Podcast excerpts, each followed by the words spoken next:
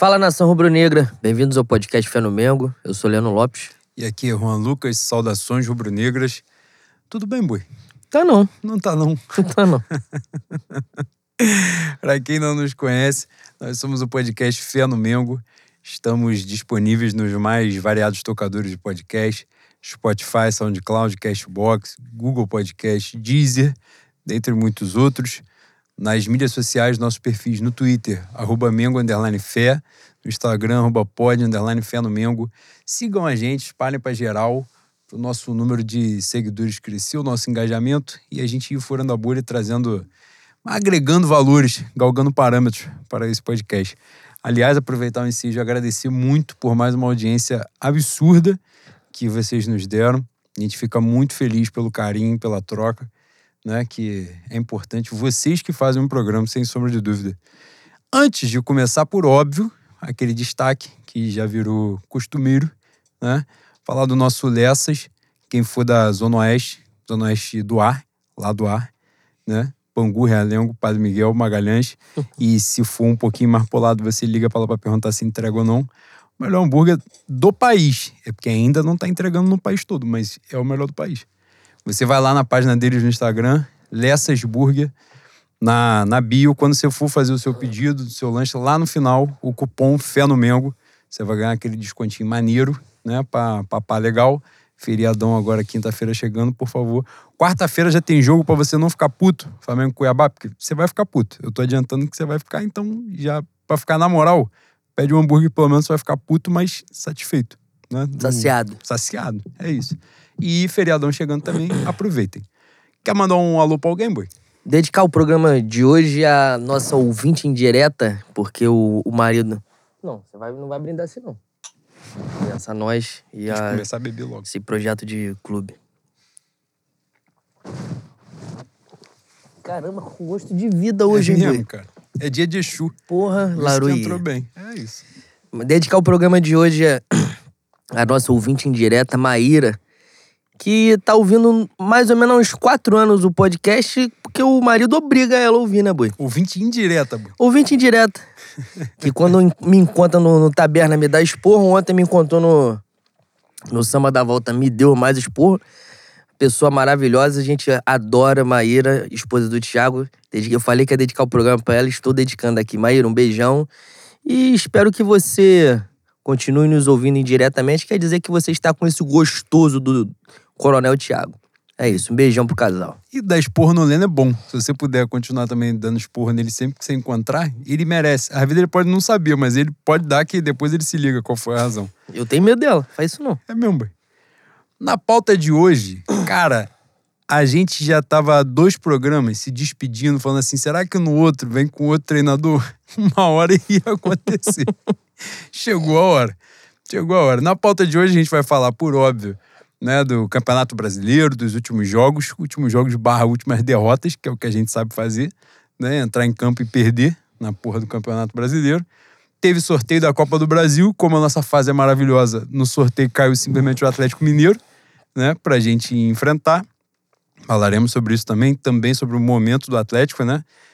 Vamos falar sobre a Libertadores, no intervalo entre esse programa e o próximo. Já vai rolar o primeiro jogo entre Flamengo e Tolima, fora de casa. Por óbvio, né, lá no final, né, tem a, a pauta dos ouvintes, mas a gente tem um pedacinho especial reservado para falar dessa zona toda que a gente está sendo acometido que o, o rubro-negro da Gávea está, né? E a gente vai falar sobre a saída do Paulo Souza, sobre o trabalho do Paulo Souza, sobre a chegada do Dorival, as expectativas, mas também descer a lenha em cima de quem merece, né, Bui? Que é importante, que senão a Porra, gente tem foca muita só- gente. É verdade. Senão a gente foca só no treinador e acaba maquiando as coisas. Dito isto, Boi, apresentada a pauta, Campeonato Brasileiro. Últimos três jogos, três derrotas. Perdemos pro Fortaleza em casa, no final do jogo. Perdemos pro Bragantino.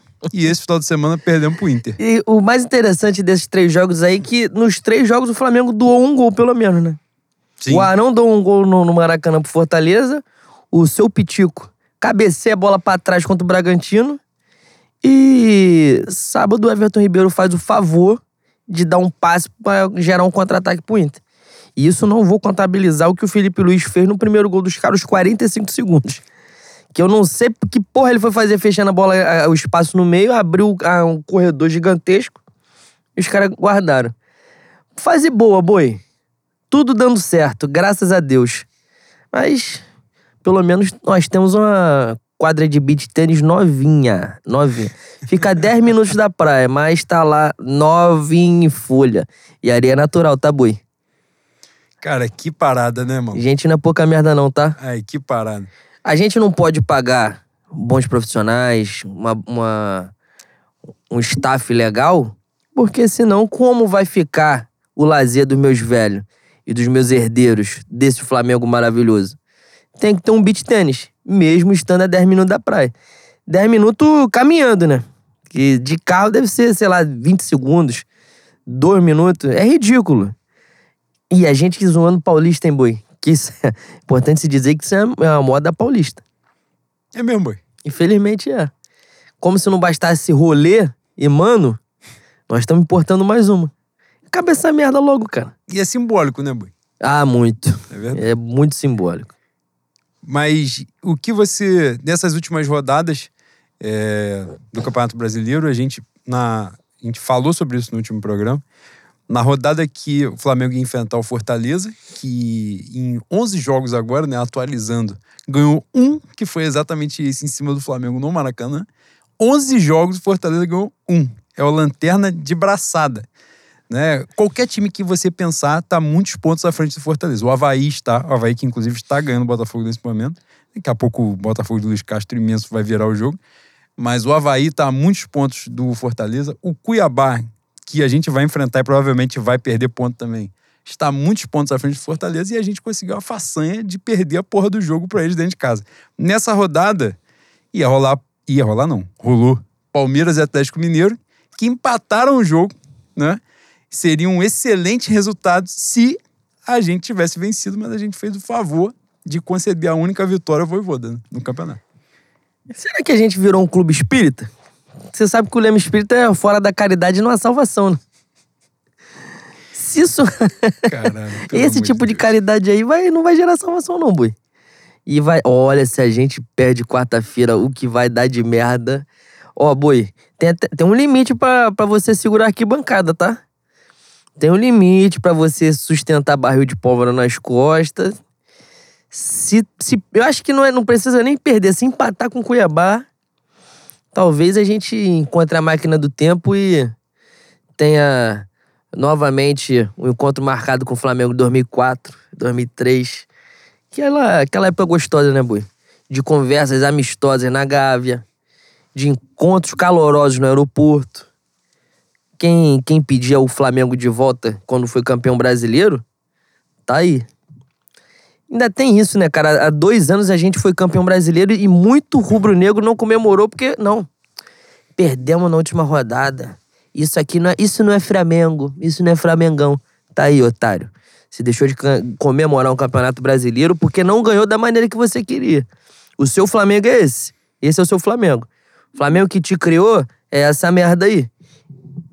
Agora vai ter que botar a velhinha acender a vela, botar um copo d'água do lado e pedir perdão a, a mito Rogério Senna, né, boi? Um grande treinador, um estrategista da bola que nos deu o Octa, porque é diferenciado. É isso. Ai, caralho, pelo amor de Deus, cara. E aí, a gente vai falar melhor sobre a, a saída do, do Paulo Souza, mas inevitavelmente os pontos de pauta se misturam, né? É, o, o jogo contra o Fortaleza, ele marca o final de uma sequência de cinco jogos em casa, né? E a gente vinha bem, né? O Flamengo tinha vinha vencido os quatro jogos, mas assim, tinha convencido em um, né? Que era o Flamengo Universidade Católica. Flamengo Goiás foi 1 a 0 no final do jogo, o Goiás poderia ter empatado, não sei como não empatou, inclusive. No jogo, no outro jogo da Libertadores, que foi Sporting Cristal, né? Que Isso. era o time. No final do jogo, um jogo chato, horrível, horroroso. A gente foi, fez um 2 a 0 no final, mas no finalzinho ainda conseguimos tomar um gol na falha do Hugo. E o, o resultado ali não ficou em risco, mas né, a, a, disparidade entre os times, um 2 a 1 em casa, foi, foi feio, né? E, e teve o Fla-Flu, né? Que a gente ganhou. Por incrível que pareça, a gente ganhou. Nos outros jogos que a gente jogava melhor com o Fluminense, a gente não ganhava. Nesse que a gente foi triturado, principalmente no segundo tempo, o Flamengo ganhou o jogo. A galera foi, né? Teve aquela comemoração do elenco com ele e tal. E aí veio o jogo do Fortaleza, Maracanã lotado, Fortaleza lanterna.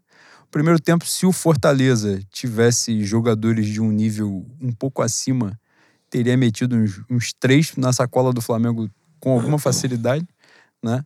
O primeiro tempo, por sorte, termina um a um, com o gol do Everton Ribeiro no finalzinho. E aí no segundo tempo, Pedro perde pênalti e tal. E no final do jogo, a gente vai e toma o gol né? E mais um mole do Felipe Luiz que perde a bola lá na frente na hora que o Flamengo tá todo no ataque. Nesse jogo, o que mais me chamou a atenção é... foi a facilidade que o Fortaleza criava contra-ataque apenas dando um bicão pra frente no, no, no, lugar certo. Obviamente não era um bicão a galega, né? O Voivoda viu que quando o Flamengo subia tinha um espaço gigantesco nas costas da, da, da zaga e era sempre... No primeiro tempo era na, na esquerda. A esquerda é, de na, defesa na esquerda, é, na direita de ataque dos caras. No segundo tempo, acho que inverte isso, é, essa jogada, mas continua dando certo. Sempre tem um espaço, sempre tinha um espaço, o cara dava uma porrada pra frente, vinha um. É Romarinho, é Romarinho, foi, né? Vinha um Romarinho bucetado no, no corredor e era um desespero. Era um, o Flamengo, obviamente. Obviamente, o, o, o Paulo Souza não é, não era é, o único culpado o problema do Flamengo é um buraco gigantesco, muito fundo. Mas a verdade é que não deu liga, né, Boi? Não deu liga. E, e aí, marcou né, o, o último jogo dessa sequência, uma derrota por Lanterna, que aí eram nove jogos com uma vitória do Fortaleza, a primeira vitória do Fortaleza no campeonato. Daí em diante, Fortaleza já jogou mais dois jogos e não ganhou nenhum. Salvo, salvo engano, os dois em casa, né? Dois em casa e dois empates, né? É dois empates. Acho Paranaense e Goiás, né? Isso. acho que é isso. E. E aí, o resultado, a coisa já ficou muito pesada para ele. Não rolou a queda no pós-jogo do Fortaleza. O Flamengo ia fazer dois jogos fora de casa na sequência e alguém inventou que era uma boa ideia mandar o cara viajar, né?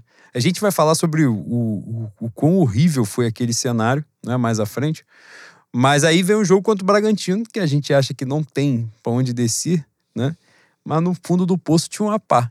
E é isso. E aí o pessoal foi cavar mais o jogo do Bragantino. O jogo do Fortaleza ainda tiveram alguns momentos que no tesão os caras tentaram tirar, principalmente no segundo tempo, né? Tirar alguma coisa e fazer. Só que você viu que o time era uma zona que não tinha nada.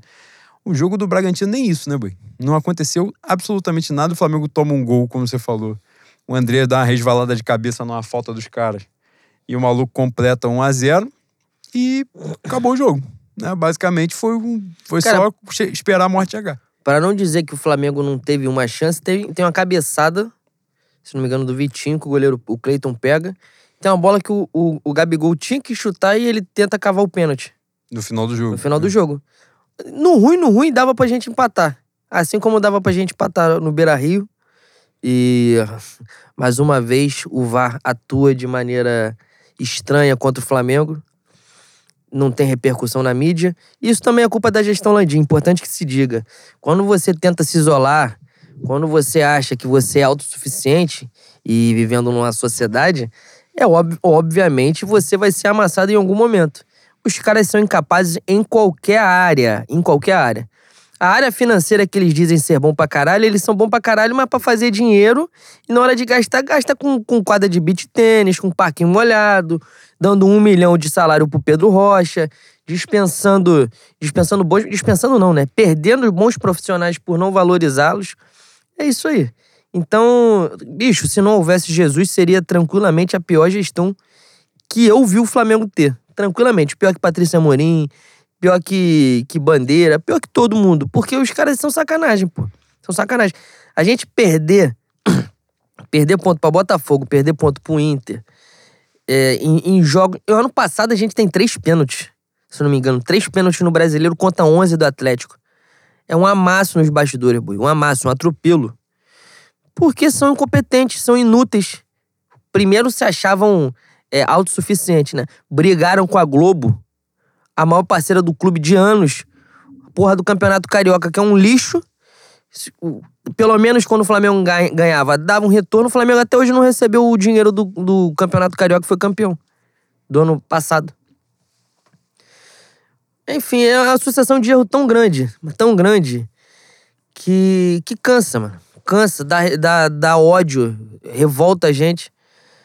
Mas, enfim, vou, vou passar a palavra, a palavra pra você, porque Não, eu tô devagando é já, mas só para reforçar. Digo.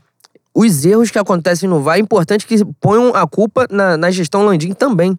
A culpa é deles, isso aí é erro político. Não, com certeza. Isso aí sem sombra de dúvida. O jogo do. Aliás, a, a partida contra o, contra o Bragantino, o Bragabu, né? Red Bull Bragantino, que eu também não vou fazer igual o Globo fazia antes, que não falava Red Bull, mas não foi por maldade, é porque é o hábito mesmo. é... Aí rolaram duas situações que comungam com isso aí que a gente estava falando, né? Primeiro, tem um erro de arbitragem crasso, que é antes do, do, do Red Bull meter o gol tem uma tesoura do maluco por trás. Eu não sei quem, eu não lembro qual foi o jogador do Flamengo que tomou a porrada. Eu acho que foi o Everton Ribeiro, se eu não estiver enganado, foi. No dia anterior, o jogo tinha rolado um jogo Corinthians e Cuiabá na Arena Pantanal. E um cara do Cuiabá foi expulso pelo mesmo lance, o mesmo lance, idêntico lance, idêntico, a mesma coisa. Só foi em posições diferentes do campo. O cara, o VAR chamou, o cara do Cuiabá foi expulso. E com razão. O cara tinha dado uma porrada sem bola totalmente né, absurda. Quanto o Bragantino, o cara fez isso, o jogador do Bragantino, salvo engano, tinha 10 minutos de jogo, uma coisa assim, foi logo no início. Não foi expulso, o jogo estava 0 a 0 ainda. Obviamente, se você vai jogar com 10 o jogo todo, você muda a dinâmica da partida, né? é um fato. E a outra situação passa mais próximo do jogo do Fortaleza. Porque também, em 10 jogos, o Bragantino ganhou um foi exatamente esse jogo contra o Flamengo. Então o Flamengo veio numa sequência em que, em tese, ele pegaria adversários em crise, né, em momentos difíceis da temporada, não só do campeonato. Né? É, o Bragantino, por exemplo, foi eliminado da Libertadores de forma a não sequer ir para a Sul-Americana. Né? Ficou em quarto lugar no grupo. E depois eliminado na Copa do Brasil dentro de casa, pro Goiás. Pro Goiás. Então, assim, uma crise absurda. E o Flamengo faz um jogo horroroso, medonho, nada. O jogo do Bragantino, eu acho que dessa sequência aí de, de Fortaleza, Bragantino e Internacional, foi o pior deles, assim. É o, é o, jogo que não tem nada, não teve nada. A torcida ficou 90 minutos esperando a morte chegar, sabia que, que o Paulo Souza não chegaria ao jogo seguinte, era óbvio, era evidente. É, ele já estava demitido, na verdade. Ele, ele viajou demitido, é. viajou na expectativa de um resultado que já não viria, não é? Então, assim, porque se ele ganha um jogo e perde o outro, sabe? E, e fora que começa a entrar nessas, nessas questões de planejamento, que é assim, não, o cara viaja que se ele ganhar, ele continua. Se ele perder, ele cai. Pô, então um jogo, a vitória do, do, daquele, daquela partida ali vai definir todo o planejamento do ano. É um absurdo, né? Amadorismo total. O amadorismo foi ratificado, na verdade, ele foi escancarado com os episódios que, que vieram dali para frente, né? Mas enfim, uma partida horrorosa. Cai Paulo Souza, é, chega o Dorival, jogo contra o Inter. Jogo contra o Inter, o primeiro tempo medonho, assustador né? Assustador mesmo. Dorival joga na bola de segurança, é, traz os medalhões todos, né, pro, pro, pra escalação, pro time titular, à exceção do Diego. Diego Alves, de, de machucado, vai direto para titular, né? É, Davi Luiz. Luiz, Felipe Luiz, joga com Arão Andrés, Thiago Maia, que foi jogador dele no Santos, né? Ele puxa também.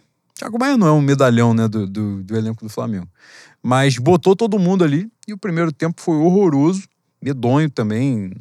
E, e foi tão medonho que o placar de 2 a 0 ele só reflete justiça porque o Flamengo entregou os dois gols pro Inter fazer e ele fez.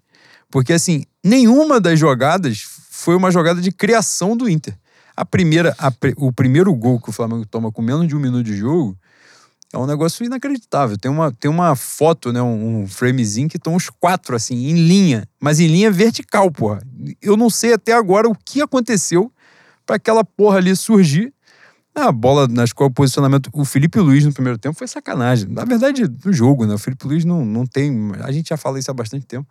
já não tem mais condição. É porque ele, em tese, pelo que se observa de fora, você pode ver que sempre as questões de comportamento nunca pegam nele. Né? Por mais que falem de panela e tal, mas você vê que raramente alguém resvala alguma, alguma crítica assim no Felipe Luiz. Mas na bola jogada ele é tenebroso já há bastante tempo, né? Ele fez um, uma final de estadual horrorosa, né? Ele, ele deu o gol pro Fluminense na final do estadual e vem de uma sucessão de erros absurda e e aí no segundo tempo, aparentemente na ideia, não é? Dorival corrige algumas questões de posicionamento e o Flamengo tem alguns, assim, respira pelo menos, né? Respira um pouco, sai daquela daquele marasmo do primeiro tempo, consegue diminuir o placar e aí tem o, o é, é, isso, né? É o ponto também. É difícil porque a atuação é uma merda, é um fato, não é? Não tem muita coisa também para se extrair de, nossa, o horizonte é fantástico daqui para frente. Mas pô, a arbitragem só nega um pênalti quando o jogo tá 2 a 1 um pros caras né? Um pênalti com o Gabigol em campo. Não era o Pedro que estava em campo, que é importante dizer, né? Que eu não sei por que razão o Pedro ainda bate pênalti no Flamengo. Não sei. Eu só lembro dele perdendo pênalti. Eu não, eu não consigo lembrar dele fazendo gol de pênalti. Deve ter feito algumas, eu não lembro. É... E aí, no final do jogo, tem aquele absurdo, né? Um absurdo que o maluco. Ali é uma sucessão de absurdos, né? Não ter o toque, o lance começa fora da área, né? E o Gabigol, no, no lance do pênalti que foi sonegado né? É, que seria, né, para o Flamengo. O Gabigol hoje é, saiu, né, uma, uma postagem do Flamengo, não foi? Acho que fraturou o dente. Fraturou o dente com a porrada que ele tomou, a cotovelada que ele toma na cara. E o áudio do VAR foi divulgado hoje que alguém fala que ele, o zagueiro foi fazer alavanca, né? Foi tipo subir, né? Absurdo, absurdo. Né? E, e aí a gente se depara ainda na transmissão com a central do amigo, né? E os caras estavam brincando, pô, no, no, no, lance, num pênalti patético que o maluco deram pro Inter. Todos eles falando que não foi pênalti.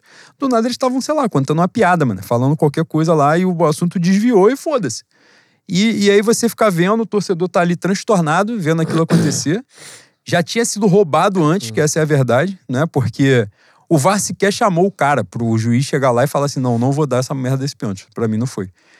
Não chamou, de novo no, naquele lance não chama e os caras estão brincando. Eles vão lá para aquela central do amigo para poder falar da arbitragem, fazer o corporativismo deles, né? E é um negócio surreal. E o que mais dá nojo é que os caras falam como se a gente não tivesse vendo a porra do lance passando na nossa cara, né?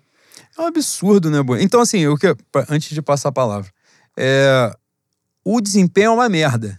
Mas num jogo como esse, a arbitragem é determinante. Né? O Atlético é campeão ano passado com uma porrada de jogos como esse que a gente falou. Só que o couro tá comendo 0x0, 0x0, 0x0. Alguém cai na área, a bola bate na mão, pênalti pro Atlético. Quantas, quantos jogos foram resolvidos pro Atlético Mineiro no passado nessas mesmas condições? É foda, boi. E aí entra o que eu, eu, eu falei há pouco tempo da política. É óbvio, é óbvio que isso aí é direcionado para foder a gente. Boi, no ruim, no ruim era mais quatro pontos, pô. Quatro pontos a gente tá lá em cima, brigando. Não, não tá brigando por título. Mas a gente tá no, no G4. Quatro pontos é, é, o Botafogo, que se o Flamengo mete 1x0, o Botafogo não ia virar, não ia empatar. Muito provavelmente o Flamengo ia ganhar o jogo. Tudo bem que é exercício de, né, de suposição aqui. Mas poderiam ser quatro pontos. Não, o Flamengo, Flamengo em Brasília, foi superior, em Rio. Foi superior ao Botafogo, pô, no jogo que perdeu. Quatro pontos, 16 lá em cima. É aquele, é aquele gol anulado com aquela porra do frame que a bola já tinha claramente saído do pé do Everton Ribeiro. É isso. Então, pequenos detalhes. Bragantino aí, como a gente. Ainda tem esse, né? Teve o Bragantino, que o cara, o cara foi, ia ser expulso, ia ser expulso é com 10 minutos de jogo. Esse erro contra o Inter. Tem, uma, tem um, um, um pênalti não marcado contra o Ceará, quando o jogo tá 2x1, um, que é um pênalti no Gabigol e tal, o jogo tá 2x1, um, o cara não dá. O pênalti, tem e aí no último lance o Ceará vai faz o gol Ou e a gente seja, toma um empate. Aí mais, mais dois pontos, né? É, 18. Então é um negócio. Vai ficando difícil, né? É complicado. 18 pontos a gente estaria onde? Segundo colocado hoje. Ah, Terceiro, que é Palmeiras 22, Corinthians 21. É, quatro Mas enfim, foda-se. Tava... Quatro pontos pro Palmeiras. Isso. O campeonato é decidido nessas pequenas. nesses pequenos erros. Ah, ele não viu. Ah, porra, foi uma falha do VAR. Ah, que, que chato. Boi, a mulher do VAR viu um. Quem fez o pênalti mesmo? Foi o Mateuzinho, né? vi o Mateuzinho calçando o alemão e o Mateuzinho não encosta por baixo. O Mateuzinho segura o cara por cima, segura fora da área, o cara cai destrambelhado uns três passos na frente, dá a porra do pênalti. O pênalti, que, a falta que se, se, se houve foi fora da área. A mulher não viu. E onde foi falta, ela não, também não viu. Porra, é, tá tudo errado, caralho. Você acha que eu tenho que pensar que isso aí é, não é direcionado? É difícil, porra. Só a gente se fode com isso. É só o Flamengo. É só contra o Flamengo. E não, isso não é de agora. Isso não é de agora. Qual foi o campeonato que a gente termina nas mesmas condições do, do ano passado? Com pênalti, com número de pênalti ridículo. Dois pênaltis, três pênaltis. Eu acho que foi 17. Porra, mané. É comum? É, é, é normal? É acaso? Não fode, né? Não fode. E aí entra no papo da gente ter que jogar duas vezes mais que os caras. Porque é isso aí. Quando a gente fala, ficam, ficam achando que a gente tá criando teoria da conspiração, tá tentando defender o futebol merda que o Flamengo joga. Não, não é isso. Só que se fosse outra camisa, se tivesse vindo de outro lugar, o clima seria totalmente diferente. A realidade seria totalmente diferente. Talvez Paulo Souza tivesse aí, talvez muita coisa tivesse sendo mascarada e isso não fizesse bem pro clube, pro clube a longo prazo. Mas a verdade é que a gente tá sendo assaltado há algum tempo já, porra. Pode falar. Não, é, isso é um é fato, porque nesse caso, por exemplo, o quem destoa jogando bola é o Palmeiras, né? O resto não tá destoando, o resto tá na mesma merda. Então, na mesma merda, um pênalti aqui, um pênalti lá, uma coisa, uma expulsão aqui, uma expulsão lá, são coisas que. detalhes que mudam a classificação. E a gente tá falando, as coisas no campeonato de pontos corridos, elas ficam mais diluídas, né? Mas essa porra tá prestes a acontecer no mata-mata, né? Isso é evidente. No mata-mata. Que aí não tem pra onde correr, pô. Vai ser um lance que vai decidir a classificação, que decide temporada, treinador, dinheiro pra cacete, planejamento, muda tudo, muda tudo.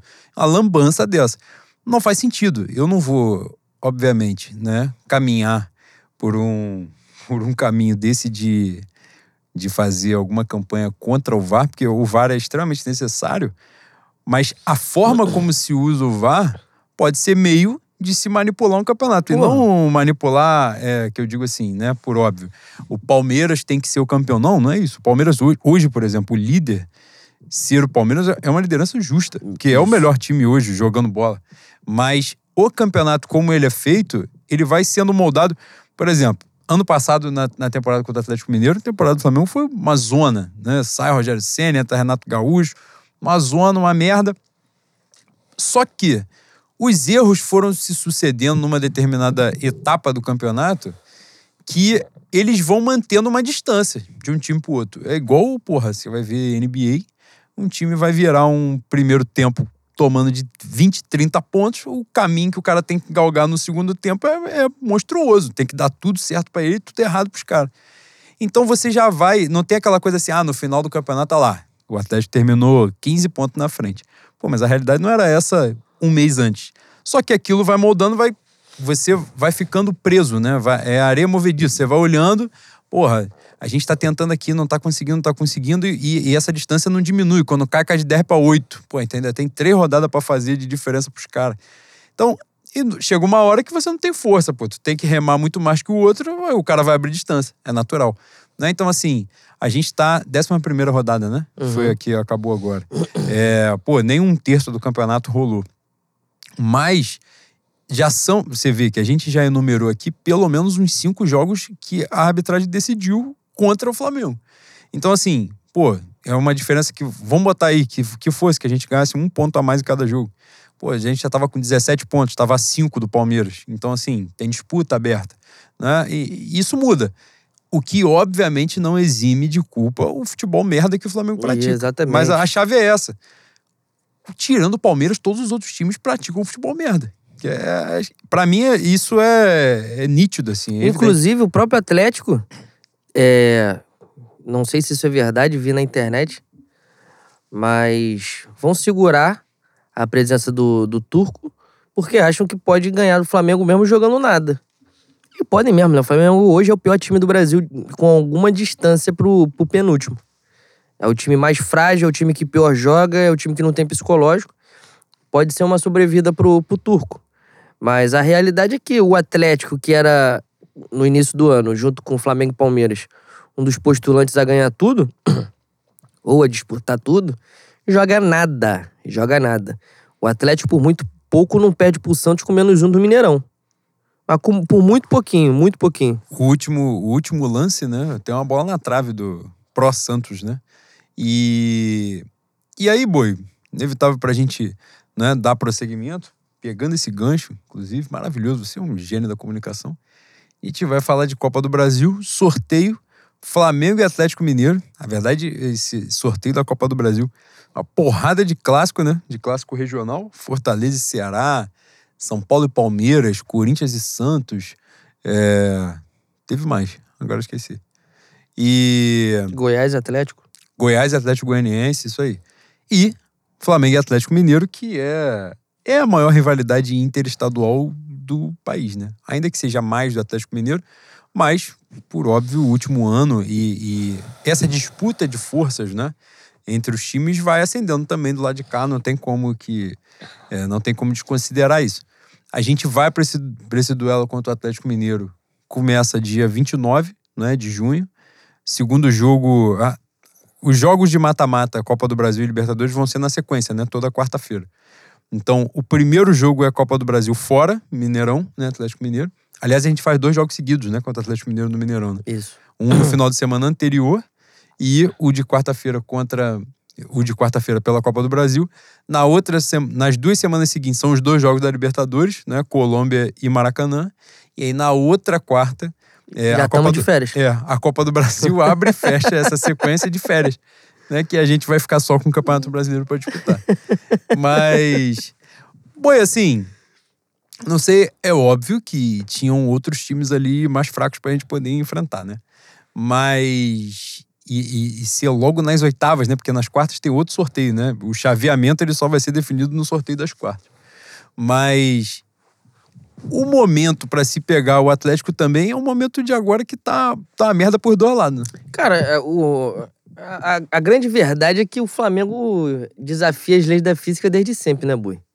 A gente tá aqui falando de, de uma sequência de derrota, do time na merda, de tudo dando errado, de problemas psicológicos, de inaptidão política do, do, dos diretores da gestão Landim. Mas se passa, se ganha o Atlético no, Mineirão, passa deles na, na Copa do Brasil, a chave vira, pô. A chave vira. E com todo respeito, boi, precisa de dois palitos pra chave virar, mano. Eu acho que muito do que o Flamengo tem feito também tem um componente psicológico. São erros absurdos, cara. Para além da sacanagem que eles, obviamente, já fizeram na final do Carioca e nós registramos aqui como esse veículo, esse canhão de audiência que é o podcast Fenomengo. Não, a, a, a, falha do Arão contra o Fortaleza, pra mim, é, um, é, uma. Não sei se é displicência, mas tem um quê de sacanagem com o cara também, com o português. Só que aí o, o Everton Ribeiro me, me resolve fazer essa cagada no sábado no Beira Rio e me deixa em dúvida se os caras estavam de sacanagem mesmo ou se a displicência já é um, um sinal de, de encerramento de ciclo que devia ser feito há dois anos com a maioria deles. Enfim, várias suposições, né? Mas a realidade é que esses caras, se sentirem que dá para chegar, dá para ganhar e, e, fechar a casinha ali, eu acredito que dá para virar chave. E é o jogo, é o jogo que o Flamengo, como instituição, gosta de, de arrancar. A torcida abraça, o Flamengo passa, e aí o ano passa a ser nosso. Vai acontecer? Não sei. Hoje a gente. Hoje o que, o que indica é que talvez seja mais uma humilhação, né? Pros caras. Perder uma Supercopa depois de perder quatro pênaltis. A gente vinha de uma sequência de derrotas para eles é, antes de vencer no Maracanã com 1x0 no, no, segundo uhum. turno do ano passado, né? Mas o cenário atual é todo deles. E a, o que você falou com relação à sequência, né? No Campeonato Brasileiro, por exemplo, próximo jogo do Flamengo, Flamengo Cuiabá em casa. Aí já é o primeiro confronto contra eles, né? Pelo Isso. brasileiro fora. A gente pega eles de novo na quarta-feira. É, Essa porra, isso aqui, é, isso aqui é tão coisa de maluco. Se ganhar quarta, ganhar domingo, a torcida já inflama de. Pô, tão deixando de E é isso que eu tô dizendo. A gente pega. Tem o Cuiabá agora, primeiro jogo do Dorival. Primeiro jogo do Dorival com treino, né? Que, que ele foi apresentado no hotel, já pra ir pro jogo. É, Cuiabá em casa, no meio de semana. Pega o Atlético duas vezes fora de casa, uma pelo Brasileiro, outra pela Copa do Brasil. Vamos supor que ganhe o jogo do Brasileiro, né? E empate o jogo da, da Copa do Brasil na, no primeiro duelo. O jogo do final de semana, antes de viajar para Colômbia, é Flamengo e América Mineiro no Maracanã. Então, assim, é mais uma chance de, pô, se não fez dois resultados merda nos dois jogos contra o Atlético fora, de, de pegar Maracanã entupido de novo. E a torcida, a torcida tá comprando ingresso para esse jogo de quarta-feira. Desculpa, Juca. Desculpa. é, a torcida entendeu o cenário. A galera aparentemente sacou que se, se não for como, como a velha escola nos ensinou, da torcida carregando, a chance disso dar merda é gigantesca, pô. Boi, o atual cenário, se fosse agosto, setembro, eu tava tudo cagado já, pô. Tava tudo cagado, já estava vendo é, melhores bares para ver jogo terça-feira. Meu Renan Taberna, maravilhoso. Não abre segunda, mas abre terça. Abre terça, um, um bom horário para ver um maravilhoso jogo de Série B. Um Flamengo e Novo Horizontino. Em Novo Horizontino. Flamengo e CRB, Alagoas. Porra, mas. Eu, eu acho que o manto do mistério. A gente é, é, muito desgraçado, né? Que merda de criação clubista a gente teve. Eu ainda acho que o manto do mistério vai descer, mano. Uma Copa do Brasilzinha assim, boi, do nada. E chegaram na semifinal. Fudeu, aí fudeu. Aí aquele clima de deixou chegar, o Flamengão. e, tem que, e tem que tirar o policiamento. Ó, vou falar sobre baixaria, boi, baixaria tira o policiamento em volta do estádio, deixa estourar portão, deixa todo mundo entrar. Quem tem ingresso, quem não tem ingresso, quem tá catando latinha, quem tá vendendo droga, deixa todo mundo entrar. Vender Fogo... droga não tem no entorno do Maracanã. Não tem, não, não tem, tem, mas pode ter. Nesse dia pode ter. Nesse deixa dia. todo mundo entrar. Casuisticamente, pode ter alguém ali. É, mas seria um, um acaso terrível. Exatamente. Meu irmão, entra com fogos, entra com, com cachaça, entra com arma, entra com. Que isso, pelo bomba, amor de entra Deus. com qualquer porra. Boi. Cara, pra onde, boi. Pra onde a gente tá caminhando? É o Flamengo, é o Flamengo, é o velho Flamengo, é o velho Maracanã. Marac... É o que eu tô falando, é o Maracanã dos anos 90. Final dos anos 90, início dos anos 2000. Abre essa porra e deixa o Flamengo. Sabe quando o Abraão fala com a gente? Acho que você nunca teve um desses jogos, não. É, o final, a final de, de 2017, contra o Independiente? Eu tava. Mas você não tava com a gente. Você foi pra Sul. Fui pro outro lado. Exato. É... O Marcos. Ih, falei o nome do. Puta que pariu. Mas Marcos é um homem que. Falei o um nome. Dei a, a, identidade secreta Marcos do, do Batman. Pode ser qualquer um. Marcos Paulo. Foda-se. Ele falava um negócio, pra mim, né, nessa época que a gente ia pra jogo a, o padrão FIFA afastou muito, muitos dos nossos dos estádios, né? E a gente falou bastante sobre isso já na história do podcast. Mas aquele jogo da, da Sul-Americana, ele falou a segunda vez esse termo, e eu acho isso lindo. Quando a gente entra no estádio, ele fala assim: hoje o Flamengo veio. E quando ele fala hoje o Flamengo veio, é. Vou falar abertamente, tá? Você não vê mais preto no estádio, não, mano. Você não vê mais preto na torcida do Flamengo, não. Se você não entender o peso, que, que, o que, que é isso, se você não entender é, o porquê disso, você tá desatento, você tá dormindo. E não é que o branco não, não apoia. O, o preto, o pobre, ele, aquilo ali significa mais para ele. O, o cara que tem condição financeira, ele pode ficar puto, mas ele tem condição de ter outras distrações. O preto, o pobre, o cara que. O Gerdau, que há pouco tempo a torcida jovem levou pro Maracanã, depois de 30 anos sem estar no estádio, aquilo ali é, é a válvula de escape da vida do maluco, pô. O Flamengo ganhar é tudo na semana dele. E é, essa, é isso que falta, pô. É isso que falta, é berrar. É berrar porque essa porra vai fazer diferença na minha vida, na minha semana, no meu mês. Eu preciso do Flamengo ganhando. Então eu vou berrar, vou me esgoelar. É a torcida, é a, a, velha torcida do Flamengo que criou a gente que precisa estar de volta. Bota essa, essa galera toda no estádio, pô. Bota que a gente vira essa porra. E outra coisa importante. É... Caso a gente ganhe esse ano alguma coisa, a gente não pode perdoar esses caras. O que esses caras estão fazendo com o Flamengo. A gente não pode aliviar, não pode passar a mão na cabeça, porque o que esses caras pensam do Flamengo enquanto instituição fere a, a gente como, como torcedor. Eles não consideram a gente rubro-negro. E já falaram explicitamente que o, o Flamengo o Flamengo é dos conselheiros, dos, dos sócios, e isso é, é por conta do estatuto, né? Se tá no estatuto, se tá na folha do papel, quem manda no Flamengo são os sócios. Não passa a mão na cabeça mais, mano. Não passa. Acredito que a gente possa virar o jogo. Isso, que eu, tá, isso que eu tô pedindo aqui da volta da, da, da antiga rapaziada, do antigo quórum rubro-negro, felizmente não vai acontecer. Sinto falta, mas se acontecesse, se a torcida abraçasse a causa e levasse o Flamengo a um título esse ano, gostaria muito que todo mundo que tá fazendo a gente passar por essa, por essa porra, que depois de 2013 a gente achou que nunca mais ia acontecer isso, né? Essa, esse vexame, essa vergonha que a gente tá tendo que passar.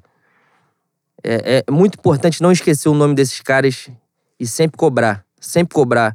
Fazer da vida deles o inferno, ganhando ou perdendo. É isso. Importante, fundamental. É, e, e, isso que a gente estava falando, assim, a galera tá assimilando essa ideia, né, de que precisa estar tá junto, de que precisa jogar junto. E a torcida tá fazendo muito o papel dela, muito, muito, muito. No jogo contra o Fortaleza fez demais. No jogo contra o Fluminense, a torcida do Flamengo cantou muito.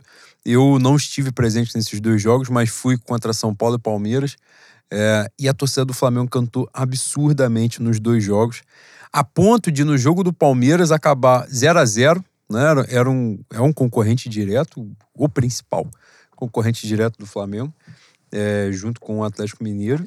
E a torcida aplaudiu o elenco, aplaudiu o time que estava ali, porque, tipo, porra, vocês fizeram, não era dia. E a gente fala sempre isso, né? É do esporte, pô. Você ganhar ou perder é do esporte. Isso faz parte. Agora, tem que deixar tudo lá dentro. É, não correr, não Deixou tem, tudo não lá. Como. Naquele dia, e, e, isso daí, na verdade, porra, todo mundo que tava ali, é, e provavelmente quem viu né, pela televisão também, se encheu de esperança, porque o Palmeiras é tranquilamente o time que joga o melhor futebol no Brasil.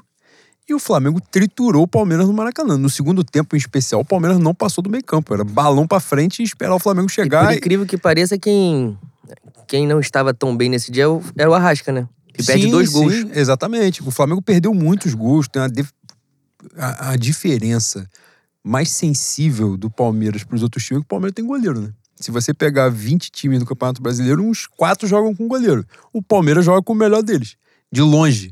Ontem, Palmeiras e Coritiba, não deu nem por, né? Deu nem pro cheiro. O, o Coritiba, mas o Coritiba teve duas chances, o Palmeiras perdeu um caminhão.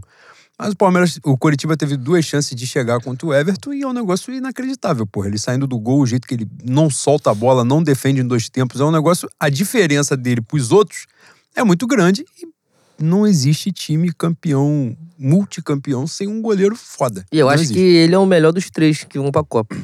Melhor que o Alisson e que o Ederson. Melhor dos três, né? O Flamengo, por exemplo, de 2019, né? E, e aí já entra um, muito né, nisso que a gente vai falar mais à frente também, mas a gente já fala todo o programa porque é uma realidade inescapável do Flamengo. O Diego Alves, né? O Flamengo de 2019 conta com um Diego Alves muito inspirado, que faz muita diferença. Um Diego Alves que ganhou muitos jogos, muitos jogos. Quando apertava lá na frente alguém, a, a quantidade de chance não ia ser convertida em gol, não é? Com, com um aproveitamento muito grande Lá atrás o Diego garantia. E garantiu já antes do Jorge Jesus chegar. Já com o Abel Braga ele garantiu uma porrada de jogo. Tem um jogo marcante dele, que é um jogo do Flamengo na, na altitude, né? Flamengo e São, São José, né? que é 1x0 o gol do Gabigol, que ele agarra, puta que pariu. Tem um jogo contra o Grêmio, né? Que é o simbólico que a gente é, mais uma vez aí, fica, né? Mas essa era a diferença, né? Que a gente era roubado, mas a gente jogava pra caralho. Então os caras tinham que roubar muito pra gente poder perder o jogo. Não deu. Nessa não deu. Foi 1 um a 1 um, Flamengo e Grêmio era pra ter sido uns 32 a 1 basicamente isso. Só o VAR tirou 4.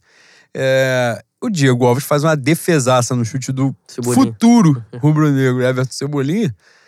E é, é a defesa, para mim, mais simbólica dele, né, como goleiro do Flamengo. Uma temporada absurda. Ele abre 2020 com o Rogério Senna. É, não, 2021, né? Quando vence. 2020 ele já dá uma oscilada, já começam né, as lesões e tal, não sei o quê. Que aí é quando o Hugo né, aparece né, numa parte do campeonato, surge muito bem, depois cai de, de nível de atuação. 2021, já com o Rogério Senna, ele faz uma puta Supercopa, né? Que é que ele decide o jogo, ele agarra pra cacete um tempo normal e ele vai pros pênaltis e entra na mente de todos os jogadores do Palmeiras. Né? É, ele sempre foi esse cara, né? É, é, em vários momentos ele teve essa, esse destaque. Só que ele não é mais esse jogador, né? Há muito tempo. Então, assim, e a gente carece, a gente sente muita falta disso, né? De não ter um goleiro. Hoje, o, o Santos, aparentemente, é, é, grande a chance dele ser relacionado pro próximo jogo, né? Não de já, já como titular, mas de já ser relacionado. Tende a ser, não é o goleiro titular do Flamengo. É, não é um. A gente já falou várias vezes, né? Ele não é um mega goleiro, um supra-sumo do gol. Mas o Flamengo carece de regularidade. Todo jogo do Flamengo, Diego Alves volta ao, ao, à titularidade no final de semana. O segundo gol do Inter é defensável, porra. A bola passa embaixo dele. No chute do, do Wanderson, né? É, é. o cara que faz dois gols.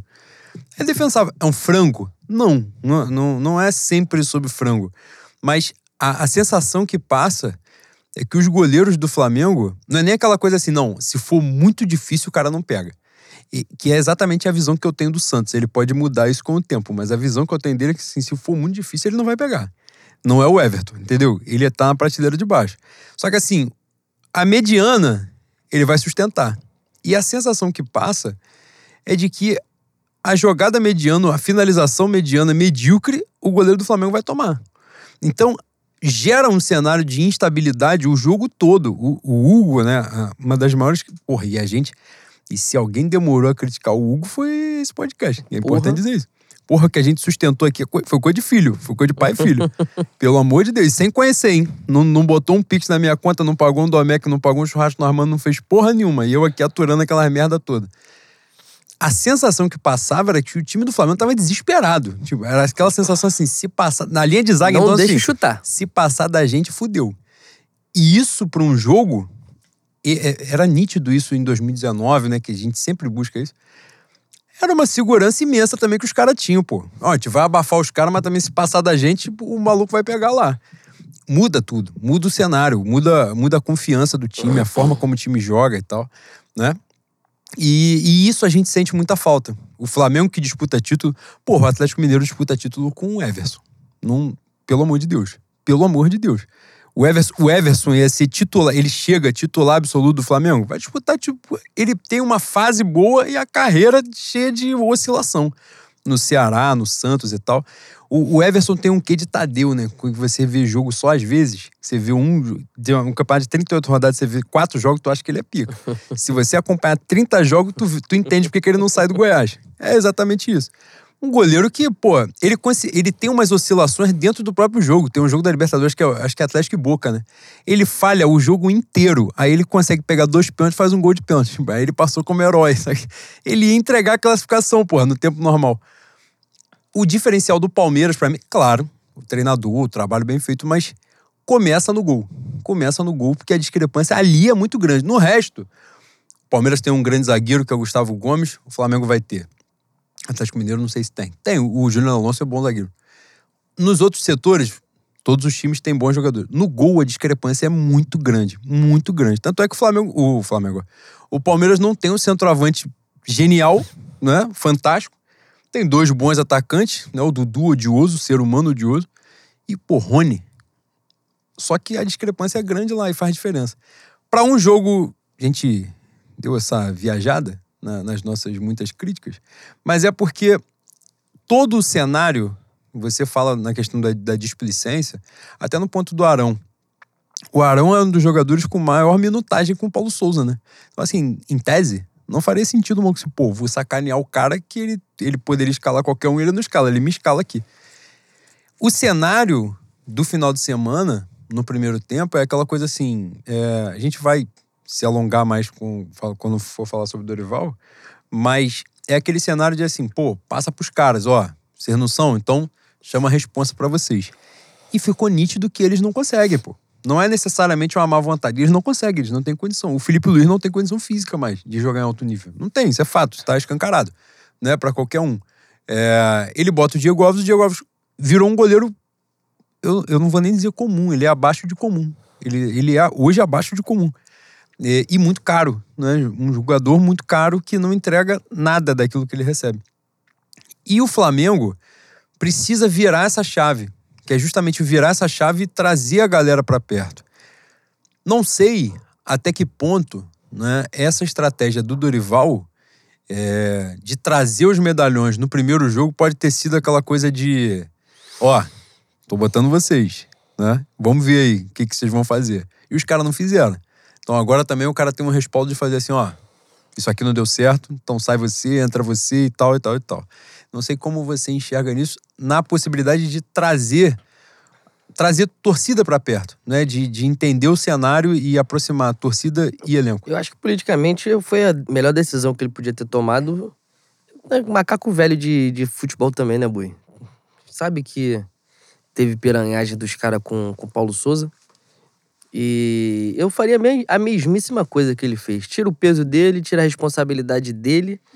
É, caso o Flamengo perdesse, abriria, abriria a possibilidade dele ter é, a condição de fazer o que ele quer fazer, de implementar as, as ideias dele. É, em relação a, a, a, trazer a torcida a partir disso, é essa a pergunta que você fez? Sim. Cara, eu acho que a torcida vai chegar junto quando o Flamengo vencer e jogar bem. É, embora tenham, tenham entendido o momento do clube e esteja rolando uma campanha para ter estádio cheio contra o Cuiabá na quarta-feira, mas a torcida não abraçou a causa, né? A torcida está desesperada com a possibilidade do rebaixamento. Essa é a verdade. Para virar a chave, como, eu, como eu, eu falei há pouco, ganhou do Cuiabá, ganhou do Atlético Mineiro, eu acho que a chave já, já começa a ser virada. A gente já entra quarta-feira no Mineirão num, num outro cenário, uma outra atmosfera, com a torcida acreditando mais. E outra coisa, Flamengo ganha quarta, Flamengo ganha domingo dos caras no Mineirão, não duvido de ter invasão, não. Quarta-feira, tá? Um monte de piroca sai aqui do Rio de Janeiro, de São Paulo, baixa lá, pra encher o saco dos caras no Mineirão. Porra, torcida do Flamengo é de dodói, boa. A gente, a gente quer uma nesga de esperança só. Que esse, esse Flamengo de hoje não dá nem isso, pô. Esse Flamengo de hoje a gente entra para perder de pouco e ser roubado de vez em quando, né? Exatamente. Mas. E tem também, pra... Boi, aí, só te cortando mais também para você falar sobre isso tem um cenário de instabilidade também no Atlético Mineiro, né? Da pois possibilidade é. de, de, o treinador deles cair até chegar antes das oitavas, né? Antes de enfrentar o Flamengo. Pois é. é. Ainda tem isso, né? Será que se toma um porradão domingo, o turco chega quarta-feira? Quarta já não é ele. Na quarta entra, sei lá, com o Renato Gaúcho. Puta que pariu. Mas. Eu, eu acho que precisa de muito pouco pra, pra torcida voltar a acreditar. 10 pontos são, são consideráveis? São consideráveis. É... Mas se a gente fica. Se a gente diminui para 6, 5, tem uma pressãozinha também, né? Obviamente a gente tem que começar a focar na, nas Copas. É, valorizar mais Copa do Brasil, Libertadores. O brasileiro está hoje um pouco distante. Mas também não abro mão, não é, é preciso muito pouquinho para esse Flamengo virar, mano. É, é que eu acho que o trabalho do Paulo Souza realmente não deu ligo. O Flamengo está jogado às traças também, né? O vereador não trabalha, não dá entrevista, staff do Flamengo. O Flamengo chegou ao ponto, isso a gente não comentou. É, Paulo Souza dá um treino, todo mundo sabendo que ele ia cair, todo mundo noticiando que o Dorival era a possibilidade. A, nego confirmo o Dorival de manhã e 11 horas da manhã, meio-dia, o Paulo Souza sai para dar um treino e ele é demitido às 3, 4 horas da tarde. Então, hoje o clube é um puteiro. Essa é a verdade. O Flamengo é um puteiro. O Flamengo não.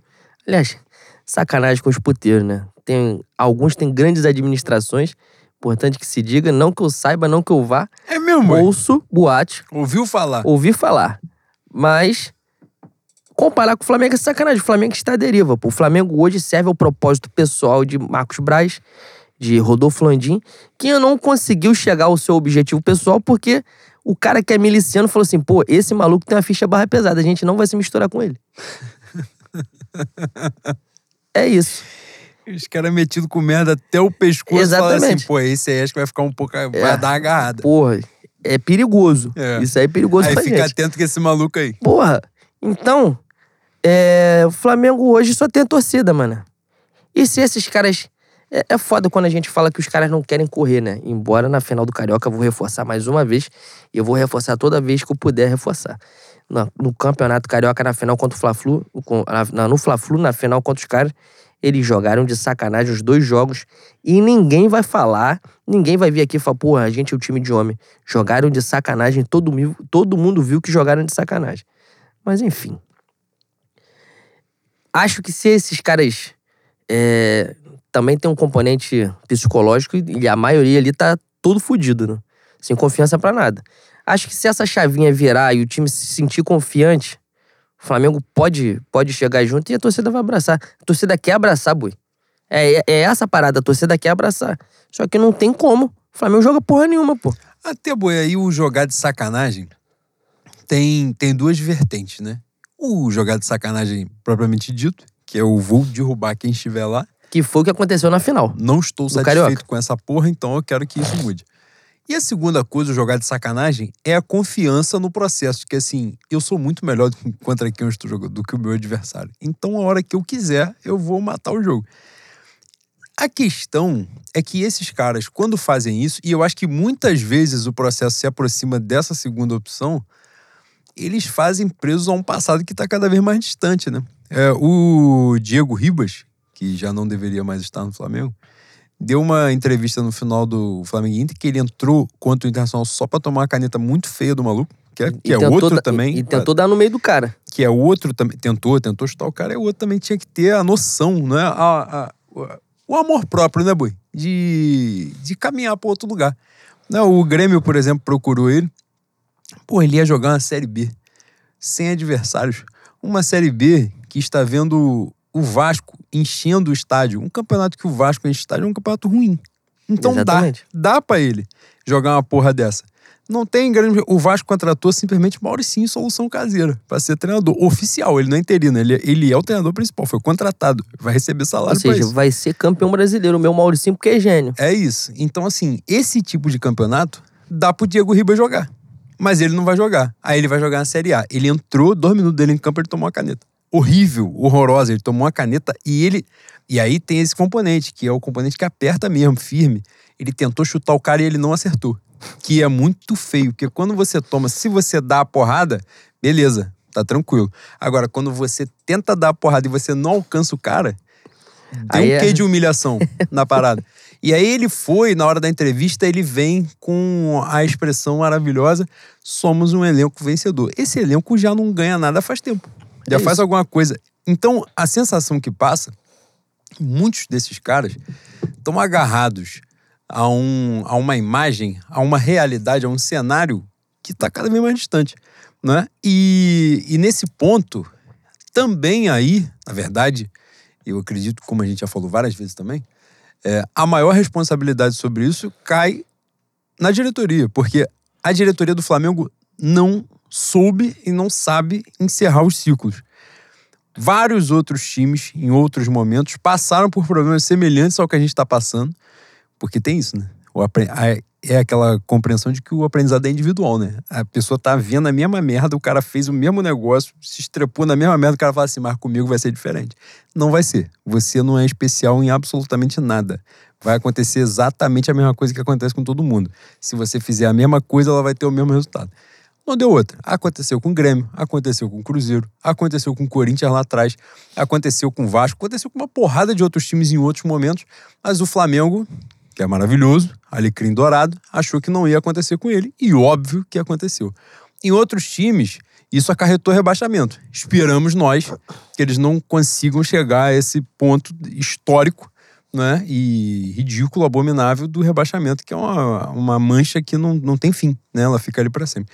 Eu lembro que as pessoas falavam assim, pô, um rebaixamento ou um título de Libertadores. Eu falei, é, Libertadores, se eu não ganhar agora, eu posso ganhar no que vem. Agora, se eu cair, fudeu. Eu já caí. Não tem como. Se eu não cair ano que vem, eu já caí em algum momento. Não tem como apagar isso. A Libertadores eu posso ganhar alguma daqui a 10 anos, daqui a 20 anos.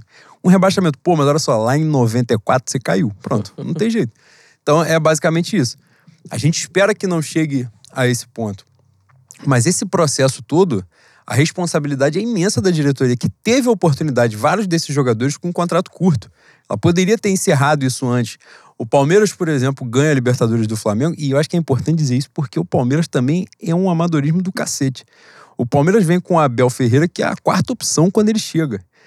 O Abel Ferreira ia cair. Em vários... Se ele perde a Libertadores do Flamengo, que era significativa a chance, porque o Flamengo ainda jogou melhor. O Flamengo vinha em um cenário melhor pouquíssimo tempo antes, e o Flamengo joga melhor do que o Palmeiras na final da Libertadores. Então, quando o cara ganha, o negócio fica muito bonito. Todo mundo já a gente planejou, a gente mereceu Lança chegar livro. aqui. Exatamente, fantástico. Quer ouvir sobre a estratégia dele? É isso, quer ouvir a porra toda, que ele ficou lá. Que se não fosse Michael e Gabigol, Gabigol ficou na dúvida se ele cabeceava, se ele chutava a porra da bola, a bola passou no meio do corpo dele, do tronco, e ele não fez o gol. A chance dele é pior que a do Michel, mas eu não vou lembrar mais desse jogo, não, que é muita tristeza. Agora, o Palmeiras, naquele momento, ele sente, e aí sim eu acho que tem um mérito, ele sente que foi assim, foi na raspa do tacho essa aqui. Então, ou a gente dá uma mudada, ou pro ano que vem vai, dar, vai agarrar. E o Palmeiras começa a encerrar uma porrada de ciclo, que não significa, normalmente significa, mas não significa que os jogadores não possam ir para outros clubes e jogar bem. Às vezes são novos ciclos em outros lugares, não é? Palmeiras vai e tira Jailson, Felipe Melo, William Bigode, acho que sai mais gente, não lembro quem. Luiz Adriano, né? É, sai também nessa, nessa leva aí, sai logo depois, né? Mas sai nessa leva. Jogadores caríssimos, que não agregavam em nada ao time, e você vai oxigenando, né? O elenco. O Flamengo não fez isso. E ficou, de alguma forma, refém desses caras. É, quando a gente fala também, eu, eu tenho muito cuidado nessa parada de que assim, ah, o clube é deles. E eles têm poder de porra nenhuma. Quem tem poder é a diretoria. E eu acho que isso aí é a maior inversão de valor. Não é, não é passando pano pra jogador, não. É que a hora que o dirigente quiser acabar com essa porra, ele acaba, né? Vamos, vamos falar aqui no bom francês? Fala assim: se o vice-presidente de futebol tivesse decência, ele fosse um ser humano, coisa que ele não é, que ele passa longe de ser, ele fala assim: vou acabar com esta merda aqui agora. Quem é que faz? A suposta panela existe? Quem é que tá nessa porra? É tal, tal e tal, beleza. É mole, boy. É CSA da casa do cacete, faz isso, faz aquilo. Ó, como é que pra fazer rescisão? Paga metade do contrato até o final. Beleza, pô, a gente paga, pô. Tem dinheiro pra pagar? Claro que tem dinheiro pra pagar. É óbvio, pra resolver o contrato até dezembro, em junho, mole de resolver, pelo amor de Deus, não é contrato de cinco anos que ele vai quebrar, não. Dá pra ele fazer. Então, assim, o jogador, ah, o jogador tá lá marrento, se sente isso, se sente aquilo. O dirigente acaba a hora que ele quiser. Um arrombado nos anos 2000 demitiu o Romário, pô. Ele fudeu o Romário por muitos anos, eu estou pedindo pro cara fazer a mesma coisa? Não. Mas é só prova que se o dirigente quiser, ele mata na raiz, pô. E não é um caso como o Romário, que tinha um contrato longo, que tinha um salário gigantesco. Ele chega ali, faz um acordo, ó, vai ficar ruim para ninguém. Te libero para jogar no Santos, onde você foi criado. Você vai jogar lá, você vai ser a camisa 10, que tem uma coroa em cima do 10, homenageando o Rei Pelé. Você vai voltar a usar. Ó, que coisa maravilhosa, coisa linda. Vai jogar no Grêmio, jogar a Série B pelo Grêmio. Olha que fantástico. Vai subir, vai subir. Ano que vem você vai estar na Série A de novo. Porra, e os caras vão ficar jogando esse peso. A chave, boi, pra eu te passar a palavra que eu já tô falando há 10 minutos, já tô puto também. Os caras ficam. A sensação é que eles estão sempre buscando um otário para tomar porrada no lugar deles? O Paulo Souza ficaram esticando essa corda aí. Até uma hora que não deu mais. Fala, pô, irmão, não é possível que você não tá vendo que o maluco é um merda. Né? A gente vai falar um pouquinho mais sobre ele mais à frente. Mas assim, esticaram a corda a um nível e, e, e, a parada ela vai passando, né? A gente falou isso aqui também. O Paulo Souza, nessa que estavam usando ele de escudo, ele começou a usar o Neneca de escudo. Botou. Não, não tira o Neneca, não. O Neneca fazendo merda atrás de mim, deixa ele. Que aí ele tava apanhando no lugar do Paulo Souza. Aí, e o ciclo ele vai sendo assim, né? E os caras vão se omitindo, né, boi? O processo todo deles é se omitir, né? E é foda, né? É omissão calculada, né? Eles estão cagando pro clube, pô. Embora, embora seja um paradoxo, porque para eles alcançarem os objetivos que eles, que eles querem, que eles têm, eles precisam de um Flamengo forte, um Flamengo bem. Acaba que quando tem o ônus, ele é, não tem não tem o brilho do torcedor, não tem a vontade de fazer dar certo para que o jogo vire. Tem uma. Você viu que teve uma carta ontem, ou anteontem, uma nova carta, né? Apoiando Marcos Braz, apoiando a gestão, falando que é, os cargos de vice-presidente, alguns cargos da diretoria são cargos que, pelo estatuto, Porra, igual o meu, meu João Almirante fala que vai fumar o estatuto do Vasco, tá na hora de ter alguém pra fumar o estatuto do Flamengo também, acabar com essa porra, rasgar, entrar lá. Lá igual aquele cara que pulou a grade e rasgou as notas do Carnaval de São Paulo. É. Foda-se, não vai ter campeão. Aí, pronto. Pega o original. Pega isso, o é isso. original, E lava a aquele- louça com ele. Exato, limpa a bunda, lava a louça É e despacha no mar. Essa carta, dizem que tem 120 assinaturas. Você conhece algum nome, boi?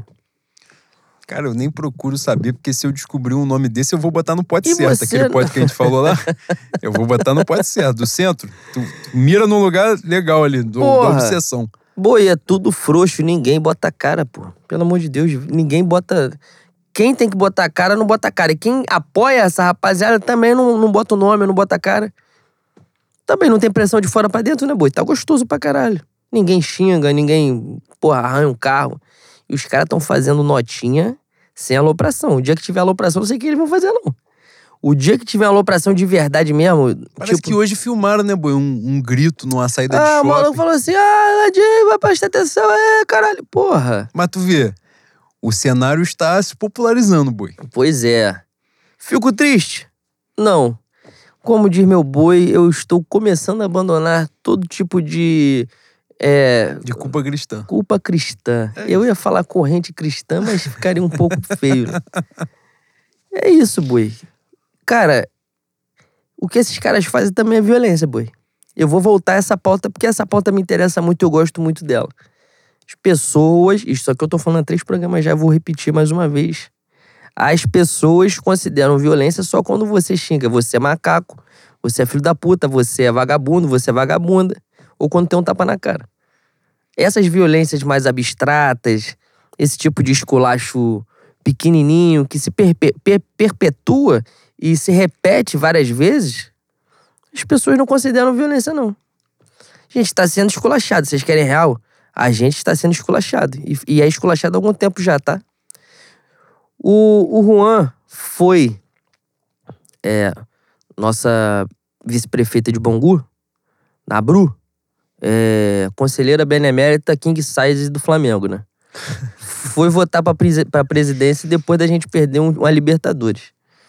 O, este merda que está aqui na minha frente tava, tava lá no seu posto de garoto Zona Sul, sem entrar no clube, porque, Primeiro damo. porque, ele, primeiro damo. porque ele não é Flamengo, ele não é sócio proprietário, ele é um merda, não podia passar da roleta. Tinha nem que ter podcast dessa merda aqui também, né? A gente não é da Gávea, a gente não é garoto do Zona Sul, mas enfim. Juan estava lá. Juan falou que viu um montão de cabeça branca, um montão de brancos, indo pra lá com um sorriso no rosto, de camisa roxa. Um dia depois da gente perder a final da Libertadores pro Palmeiras. Não Uma foi isso? semana, uma semana. Uma semana. Flamengo e Fortaleza, Maracanã, domingo. Domingo retrasado. A gente pede pro Lanterna, dentro de casa. Pro Lanterna. Que não tinha vencido ninguém. E depois da gente, com dois jogos em casa, também não venceu.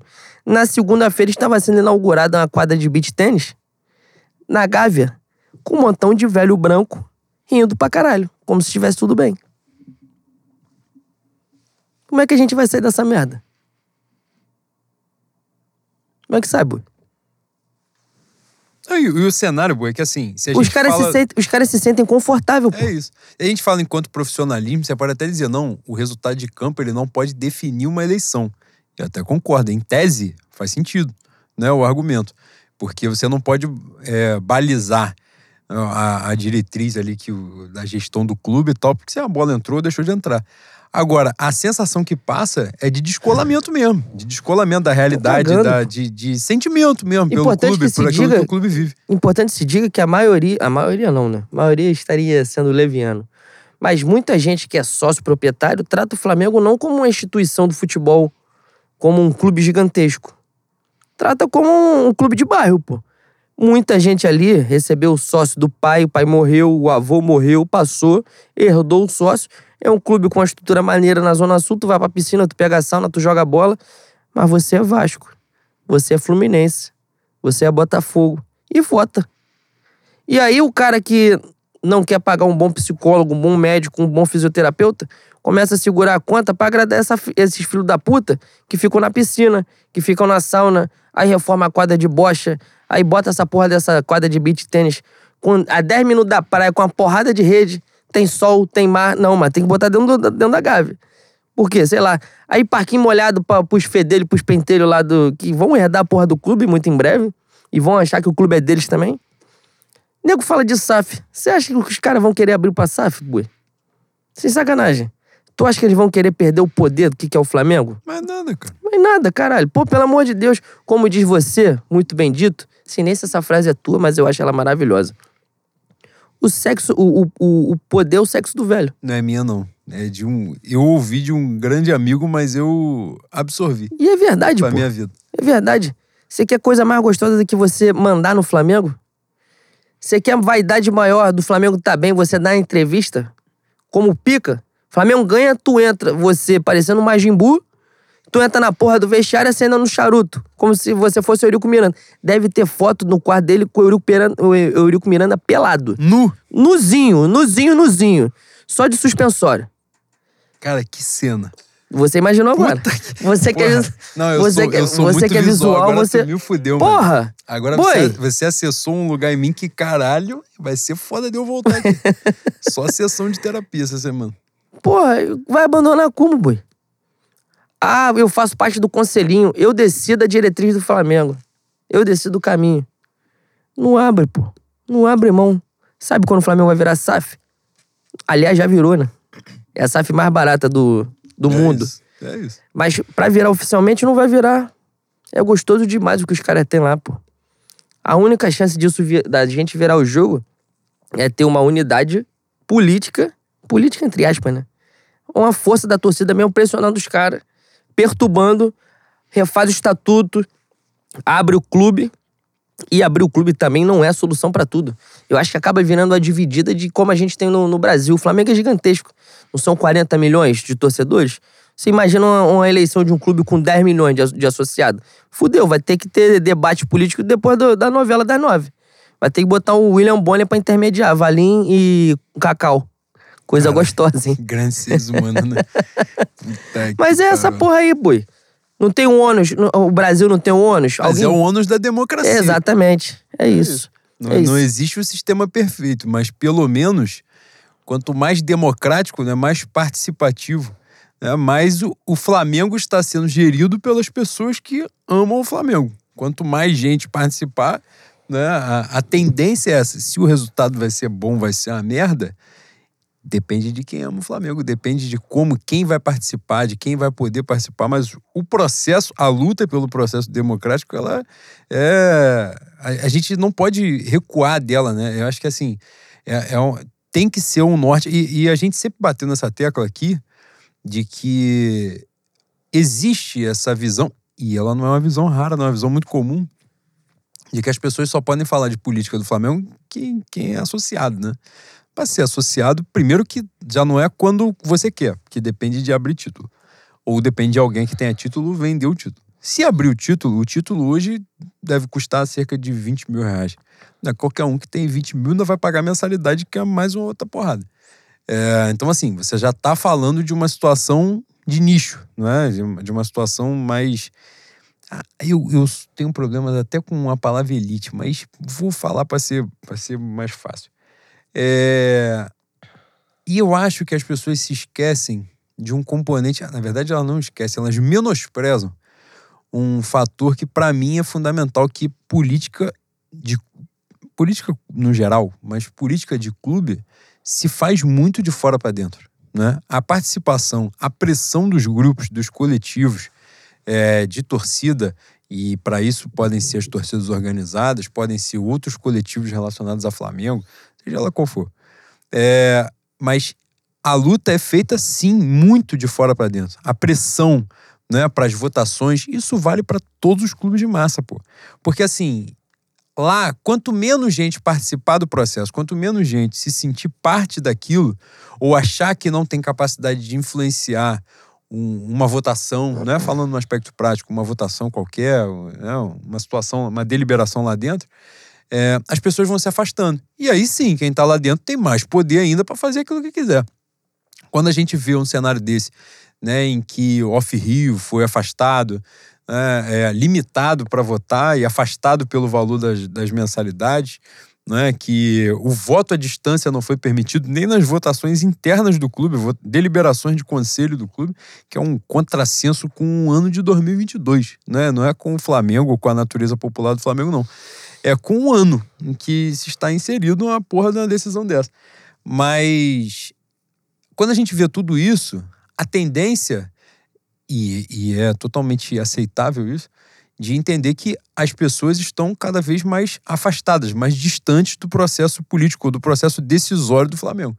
Mas se a gente percebe esse afastamento deliberado, percebe que quem está lá dentro está afastando quem está fora mais ainda, é justamente a hora da reação. Né? É a hora de se aproximar.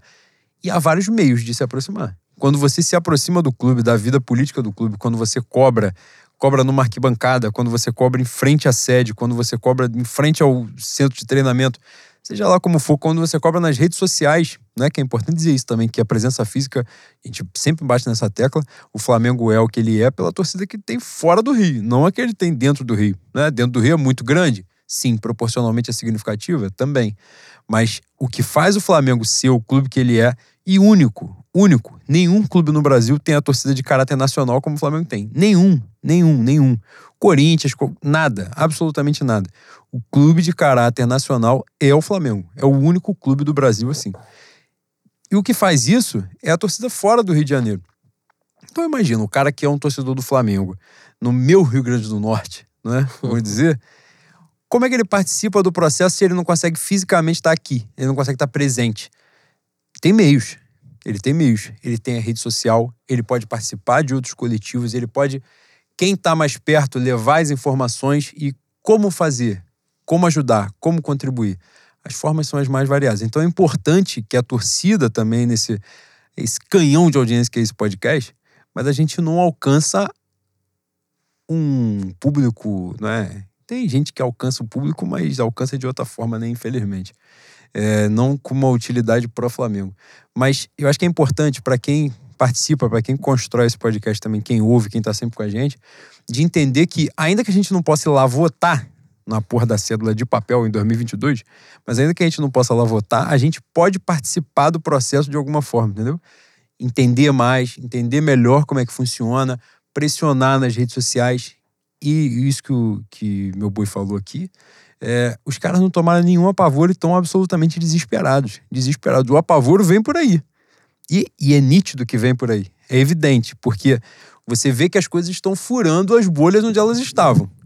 As manifestações nos estádios estão sendo diferentes. Está tendo briga em estádio, né? Em razão de, de cooptação de, de, uma, de um segmento significativo, muito importante, né? institucional, muito importante para o Flamengo. É, essa porradaria está se reverberando para outros lugares, a pressão está vindo de outros campos, de grupos políticos. Você está vendo racha de grupo político interno do Flamengo que apoia a gestão. Porque é importante dizer isso também.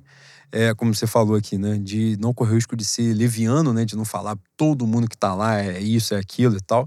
Por óbvio que não é. Se fosse, também já tinha acabado, já tinha fechado as portas, né? Resiste porque tem alguém que faz algum movimento contrário. Uhum. Não tem jeito. Em momentos de crise, as pessoas que têm boas ideias, boas soluções tendem a aparecer, porque assim, o negócio já está rastejando na lama, então você vai ter que ouvir outra pessoa que não seja quem está falando até agora. Então, você vê que os cenários começam a mudar. E a gente viu aí essa semana, né? Provavelmente muitos não tiveram acesso, mas quem acompanha mais Flamengo em Twitter tal, na rede social, um grupo político que tem um cargo no Conselho de Futebol do Flamengo que quem ocupa o cargo não tem qualquer capacidade de estar sentado ali, é importante dizer que todo mundo que ocupa cargo ali não tem capacidade de estar ali. É, aí eu posso dizer que é todo mundo, não tem problema generalizar. São poucos e poucos inúteis, importante. Incapazes, não tem nenhum tipo de preparo, de capacitação de estar ali. Um, mas como é que esse conselho é formado? Através de grupos políticos que apoiam a gestão. Então, para atender essas vontades, você bota um caboclo de cada lugar daquele, reuniu ali, bota mais um manda-chuva, que é quem o presidente de fato do Flamengo, que tá lá, que nunca aparece, né? Não é o que às vezes aparece, que aparece inclusive sendo enxotado da Petrobras. É o outro, que, que normalmente fica só nos bastidores. Senta a rabiola dele lá também, inclusive, bom dizer, Que foi esse filho da puta que botou Abel Braga de novo no Flamengo em 2019. Esse, esse é o conhecimento, o amor de Flamengo que ele tem. Um dos caras que mais odeiam o clube de regata do Flamengo voltou ao Flamengo 15 anos depois por causa de um, de um merda desse. O conselho de futebol tá lá formado por uma porrada de gente que não entende nada, não entende nada de bola. E quando a gente fala entende nada de bola, é outro ponto também. Parece que é o jogar bola. Ou então, assim, o dirigente lá entende de futebol. O que é entender de futebol? É a porra mais vaga que tem. Quem tá sentado ali não tem capacitação. Ele entende de futebol igual eu entendo. E é importante dizer isso, que eu não posso sentar lá. Não posso. Se o cara me der uma vaga e falar, tem uma vaga para você no conselho que decide o futebol do Flamengo, eu falo, eu não posso pegar isso, pô. Porque eu não sou capaz eu não sou capaz de fazer lá. Tudo que eu vou fazer, posso fazer com paixão, com amor e tal, mas eu não sou capaz de sentar naquela porra. Só que falta hombridade, falta decência também pros caras. E os caras. E é isso, é o poder. Você está sentado, tem uma porrada de setorista que vem com informação mastigada pra caralho que só pode vir de um lugar. Né? Só pode vir de um lugar. Os caras sabem o valor da proposta que ainda nem foi. Porra, quem é que elabora a proposta, irmão? Já teve o contrato vazado, pô. Pô, pelo amor de Deus, já teve foto de contrato. Então, assim, esses cenários todos, eles são formados de uma, de, de uma maneira né, que a torcida se sente distante, se sente distanciada do processo. E a gente só não decide lá, na ponta da cadeia, a gente só não dá a canetada, a gente só não vota, mas a gente pode pressionar, a gente pode participar desse processo de outras maneiras. E é importante que a gente faça isso. A gente divagou aqui pra caralho, mas já amassando quem tem que amassar. Daqui a pouco a gente vai amassar de novo. Mas só para fechar, porque a gente é de cumprir missão. Flamengo Atlético Mineiro, boi. Paularemos eles. A, a, história tem que ser. tem que voltar ao seu caminho natural, né, boi? Então, espero que a gente amasse, porque já deu do poste mijar no cachorro, né? tá um pouco complicado. É. Pô, tinha um ponto de pauta que era Libertadores, antes da gente falar do Estacampo, mas a gente não conhece porra nenhuma do time do Tolima. A gente tem que ter também essa A gente conhece que eles atropelaram o Atlético há pouco tempo, né? atropelaram, foi força de Atropelaram de 2 a 2 Eles ganharam o jogo no Mineirão. Eles tomam um gol aos 43 segundos tempo é, e fazem um gol aos 47. É verdade, eles ganharam. É, coisa fantástica. Mas o Atlético também já estava classificado em primeiro, né? Não estava só classificado, ele já era o primeiro do grupo. Mas se não me engano, é dois, o, o jogo lá na Colômbia é 2 a 2 Isso aí eu não lembro. 1 um a 1 um, sei lá. Porra, Mas de qualquer forma. Ou posso Tolima... ter errado os dois placares também, calma aí, deixa não, eu Não, o jogo de volta foi 2 a 1 um Tolima, no, no Mineirão. Agora, o. A gente, o Tolima foi o, o melhor segundo colocado da fase de grupo da Libertadores. É um adversário chatinho pra cacete. Foi o melhor segundo colocado, né? Nossa. É, senhora, mas a gente tá não vai fingir aqui que conhece o Tolima de uma forma fantástica, maravilhosa. Tem vários outros perfis que vão esmiuçar o time do Tolima. Quando você ah, não. Lá, lá na Colômbia o Atlético ganha de 2 a 0 Aí, imenso. Ou seja, dá pra ganhar. Se o time do Turco ganhou também, não, não é lá grande coisa, dá pra gente fazer alguma paradinha também. E o ponto aí, chave, né? A gente, a gente na outra. No outro programa a gente discorreu mais sobre o chaveamento, né? Mas agora, que aí agora, agora é a hora que o pau come, né? Então esquece o chaveamento, tem que passar desse primeiro. Depois pensa no, no restante. Mas tanto na Copa do Brasil quanto na Libertadores, a gente começa jogando fora, decide no Maracanã. E tudo isso que a gente falou aqui, que foi de participação de torcida, de torcida abraçar e tal, comunga com os dois temas. Se a gente não fizer feio fora de casa, quem vai abraçar, quem tende a abraçar, vai abraçar, né, Bui? Ah, Como sempre foi. Exatamente. Vai acontecer naturalmente, né, Bui? Até porque é o que a gente tem. Nesse momento, no campeonato, o que a gente tem é o mata-mata. O que a gente tem para sorrir no final do ano, no caso, né? para tentar sorrir. A possibilidade do sorriso de criança. É mesmo. Aberto, feliz. Quem inocente. nunca deixou faltar não vai deixar agora. Então, assim, é só o time fechar a casinha e não fazer vergonha nos primeiros jogos que a gente vai pegar a sequência dos dois jogos do Maracanã e se precisar da torcida, a torcida vai classificar a gente. É isso. Isso aí não tem a menor dúvida. Boi, antes de chegar na pauta dos ouvintes, mas agora a gente vai pro ponto mais esperado. Uma hora e vinte e cinco a gente não chegou no ponto mais esperado, isso que é foda. O ponto mais esperado, Boi, é o extracampo do Flamengo. A gente já deu umas amassadas na diretoria do Flamengo, que estava aqui no ponto também para a gente falar. Algumas coisas a gente já citou, mas é importante falar do processo, né? A saída do Paulo Souza. Primeiro, avaliação do trabalho do Paulo Souza. Como, na, na tua visão magnânima de entendedor do futebol e rubro-negro magnânimo, fundamental como você é, benemérito, o que você. Como você avalia a passagem do Paulo Souza pelo Flamengo? Ruim. Boi, é, tem uma coisa em relação aos técnicos que as pessoas não avaliam ou não comentam sobre, que sempre me incomoda, é a capacidade do cara gerir pessoas, né? Para além da, da capacidade técnica e do entendimento tático, eu acho que o técnico ele tem que convencer o jogador a, a acreditar no trabalho, no que ele pensa, na ideia.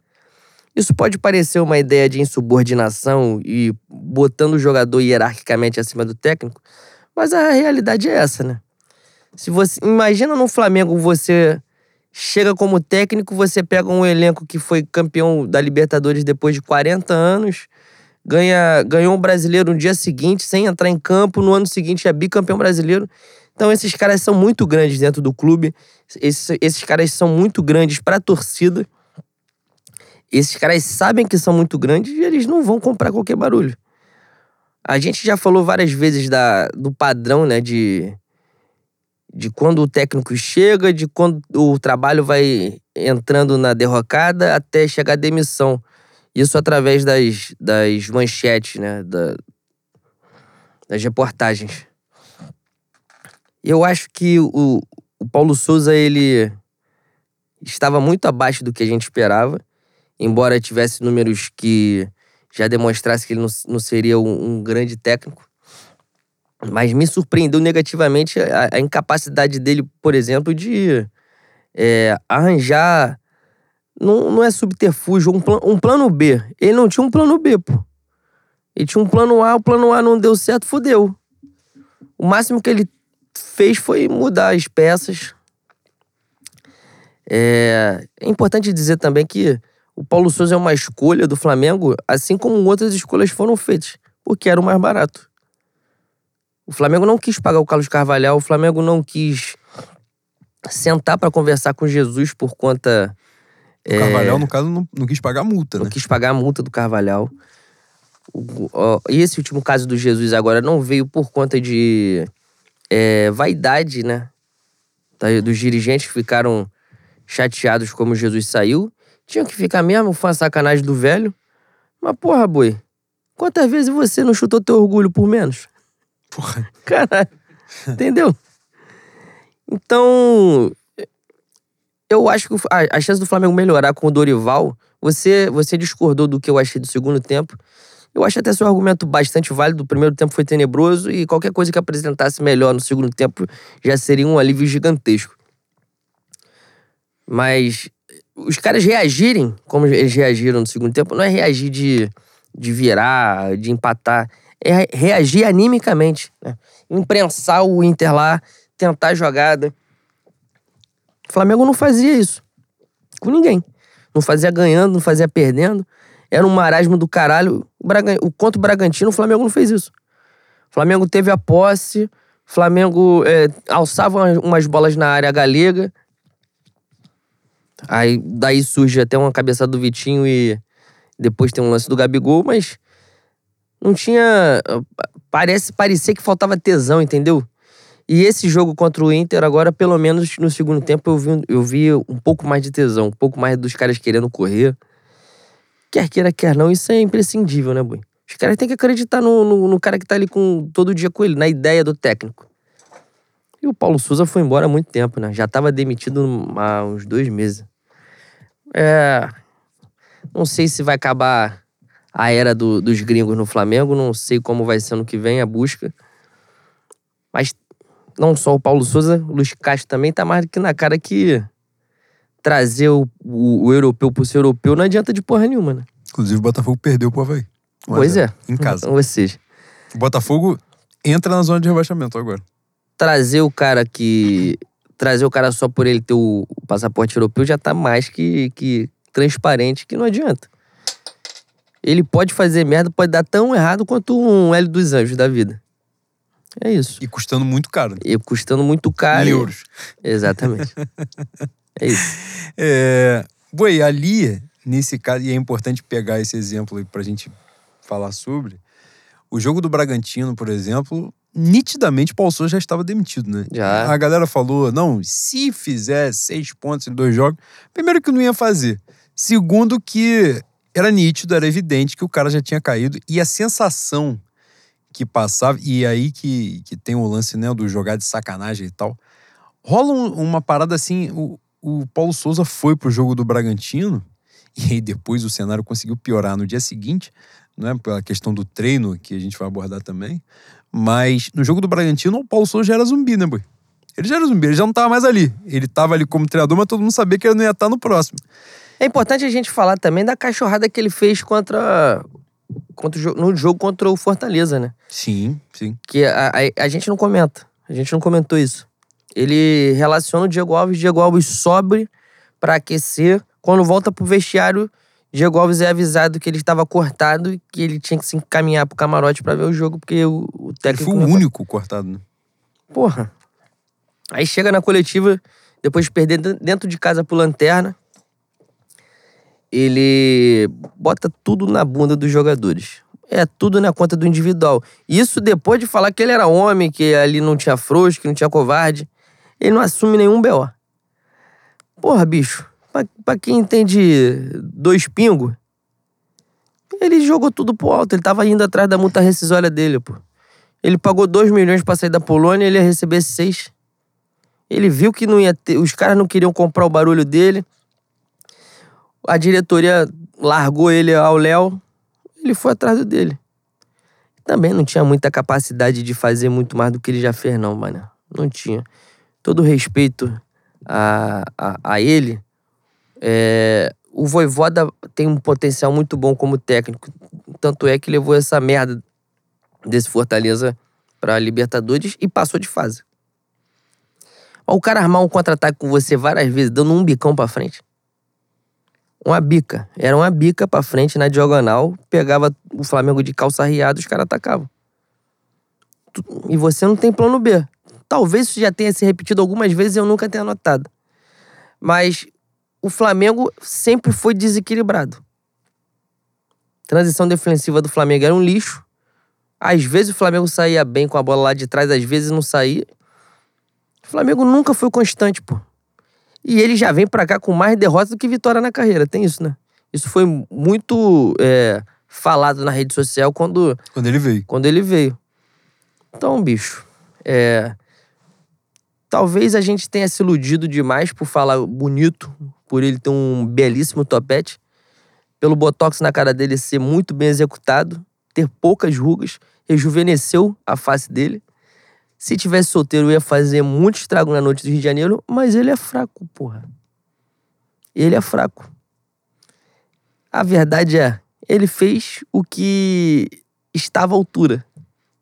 E mesmo se tivesse, eu acho que mesmo se tivesse uh, o auxílio da diretoria, se a ideia dos caras, se, se os caras tivessem comprado a ideia dele, obviamente estaria melhor, mas não sei se iria muito longe não, Bui talvez, talvez o Flamengo terminasse um ano é, pior do que com o Renato Gaúcho, por exemplo. É, porque até esse ponto de que a diretoria não comprou o barulho dele, eu, eu tenho minhas ressalvas. E olha que se eu puder estar numa posição contrária à diretoria, eu estarei até dormindo. Porque normalmente eles fazem muita merda.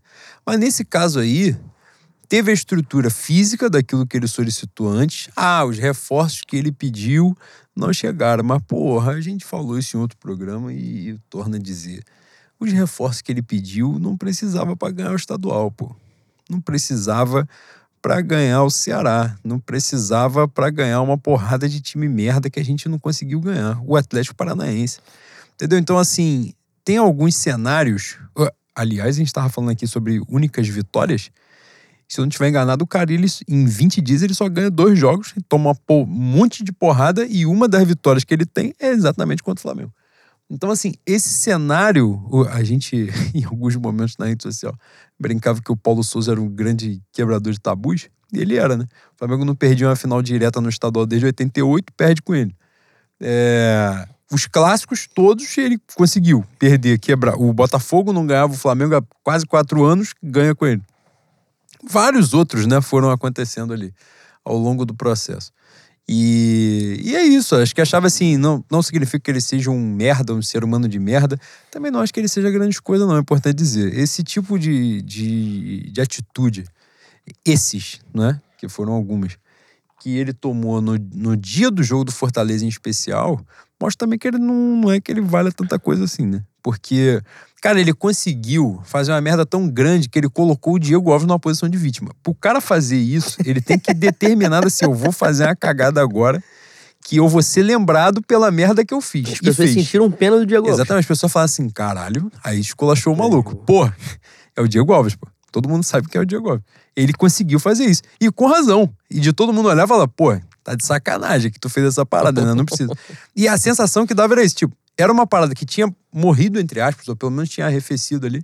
Ele trouxe o negócio à tona de novo, pô. A ponto de, obviamente, se você tá ali no elenco, fala, pô, isso também não tem necessidade de fazer. Não, não precisa fazer né? E ele chega na coletiva, a coletiva dele já era o suficiente para demitir ele. Na verdade, o suficiente para demitir era ele perder pro Lanterna, a única vitória do, do Lanterna no campeonato dentro sabia, de casa. Né? Tá Só que ele vai pra cara. coletiva pra covardia, pô. Então, assim, era o suficiente pra queda dele. Infelizmente não rolou, quiseram pagar para ver. A gente vai para Bragança Paulista. Uma atuação ridícula, horrível. E aí sim vem a cena, né? O grande cenário da parada que foi, você mencionou aqui ao longo do programa, é, em algum momento, que foi ele dar treino demitido, né? Todo mundo sabia que ele estava demitido, todo mundo sabia quem era o cara que ia entrar no lugar dele, né? O, o, o presidente do Ceará já tinha admitido lá no Ceará que o cara tinha, já tinha se despedido do elenco e botaram o maluco para dar treino, pô.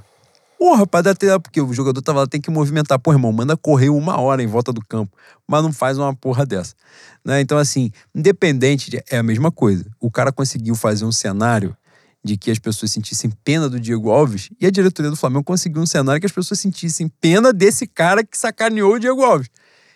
Inacreditável. Por mais merda que ele seja, aquele processo é humilhante. Nenhuma pessoa, nenhum profissional precisa passar por aquilo, porque aí também tem esse ponto, né? É, o, o, o Paulo Souza ali não estava sozinho, né? O Paulo Souza tem a comissão dele, então tem outros caras ali que aparentemente eram muito profissionais, muito corretos. Se eles eram bons ou não, e nesse momento, com todo respeito, eu acho que não eram, é, mas eram profissionais, atuando dignamente ali, trabalhando, cumprindo com as funções deles, e foram esculachados, essa é a verdade. Os caras foram esculachados, foram humilhados ao longo do dia, toda uma tarde a repercussão da rede social, a repercussão por todos os lugares, né? E o futebol mexe com as paixões. Era justamente aquele espetáculo ridículo, medonho que estava acontecendo. E é exatamente esse ponto. Nenhum profissional precisa ser submetido a uma, uma sacanagem daquela, né? E uma sacanagem que não tinha nada a ver com o Dorival. Absolutamente nada a ver. Dorival foi lá, o Flamengo foi, pagou a multa dele no Ceará, ele saiu. Também é importante a gente sair desse conto de fada de achar que que um treinador só aguarda o cara ser demitido para poder entrar, que ninguém faz um movimento desse. Quando o cara faz um movimento, ele já sabe normalmente quem vem, não é porque você vai lá e vai dar uma sondada, né? Em quem é que vai aceitar vir. Vem alguém, beleza. Então a gente vai lá resolver a parada. Então ali o Dorival sabia que ia assumir e pronto. O Dorival não teve nenhuma sacanagem. Ele foi chamado para isso e pronto. A sacanagem que a diretoria do Flamengo fez com ele também, aí só corrobora, como você muito bem falou, o clube tá à deriva, né? Tá largado, essa é a verdade. Que ninguém se preocupou. Que ali, no final das contas, quem estava sendo exposto era a imagem do Flamengo, né? Que é uma zona, né? Que é uma bagunça. Mais uma vez, né? Depois de esse, há pouquíssimo tempo o setorista ir lá. Não, um jogador ir esculachar um setorista que tinha esculachado ele em outro momento, mas foi esculachado dentro do, do clube e ninguém fez porra nenhuma. A sensação é de que, foda-se, né? Quem tá lá faz o que quiser, né? Tem comando, tem porra nenhuma, até um barco à deriva no mar. E, e aí, chegada do Dorival, Boi. É, suas expectativas para isso. Primeiro, o processo, né? Na época, o, o na época, o famigerado semana passada. o, o nome óbvio era o Voivoda, né? Dizem que foi sondado, mas que é, é aquela sondagem que vem alguém dizendo que tá falando pelo clube em algum momento. Foi um Juan da vida lá falar aí, se pintar, se a bola quicar, você chuta, cara, pô, não sei. Aí fala, ó, o cara tá em dúvida, não vai não. E e aí precisou em 2022, né, Bui, de um processo para dizer que a gente com com mínimo de decência, eu ia falar do orçamento, mas nessa hora o orçamento não importa. Que a gente não poderia contratar um estuprador, né, Bui? Em 2022. E não precisava nem entrar na bola dividida, que é a relação que ele tem com o clube, que já seria o suficiente em outro cenário. Mas para além disso, como eles contrataram a Bel Braga, é que é sinal de que eles também não ligam para essa porra. Então a gente teve que ir para outra prateleira da discussão. E em 2022 teve que rolar uma campanha da torcida para que um estuprador não fosse contratado, né, mãe? E me assusta muito que as pessoas não tenham a dimensão. Fora da bolha do Twitter, as pessoas não sabem desse, desse caso, Boi. Tu tem amigo jornalista, deve ser bom demais, mano. Ninguém fala, ninguém fala e ano que vem, com certeza, ele vai pegar um. Se ele não pegar o próprio Atlético, com a demissão do Turco. É, mas sinal dos tempos e sinal da, da sociedade merda que a gente vive, né, Boi? É desgastante, é desgastante tudo que esses caras têm feito com o Flamengo e, e, e feito com a gente, mano. É, eu cada vez mais desejo o pior para eles e vou, vou rastejar no umbral durante muitos anos por causa desses filhos da puta, mano. Porque o que eles me geram, eu acho que só o, o Bolsa de Cocô lá de Brasília me gera algo parecido, mano. E eu não sei se eu, quem odeio mais. Eu realmente não sei quem odeio mais. E de alguma forma eles estão próximos, né? Exatamente. Quem diria, né? e não, de uma, não é uma coincidência. Definitivamente. Quem diria? Mas é isso. E graças a Deus é, não veio. Parabenizar também o trabalho abnegado do heróico Juliano Consenza. Caralho, esse, esse se doou pela. Porra. Talvez. Talvez ele tome um apavoro quando encontrar o, o, o, grande irmão de, desse filho da puta. Talvez. Fez muito bem o B.O. Já fez muito bem o B.O. Mas, né? Pode ser que alguma coisa aconteça. O cara falou que tem 42, ele pode ser o 43. uma que para... parada, né, mano? Pra parabenizar que o nosso parada. Juliano pela entrega é, em prol da nação. Né, Se né, doou pela causa. Se doou um herói, um herói. Cara, é um negócio, essa, esse ponto, é, mais do que falar do Dorival né, em si, mas esse ponto em específico me chama muita atenção porque você está falando de assumir o Atlético agora, ele vai assumir a seleção brasileira, depois que o Tite já disse que sai ah, é possível. no final da Copa, ele vai assumir. Me assusta, me espanta muito o lobby que fizeram. Primeiro, me assustou muito o lobby que jornalistas fizeram por ele no Flamengo de fora para dentro. Nitidamente um movimento de fora para dentro. Absurdo, né? E muitas das críticas, quando apareciam, apareciam pela relação, porque lá atrás, em 2009, em 2005, pá, pá, pá, pá, pá, pá, e nunca pelas causas certas, que eram ele é um estuprador de uma menor de idade, condenado. Ele não foi julgado, não largaram o, o, julgamento, não teve porra nenhuma. Ele foi condenado por um estupro de menor de idade. É só você buscar lá.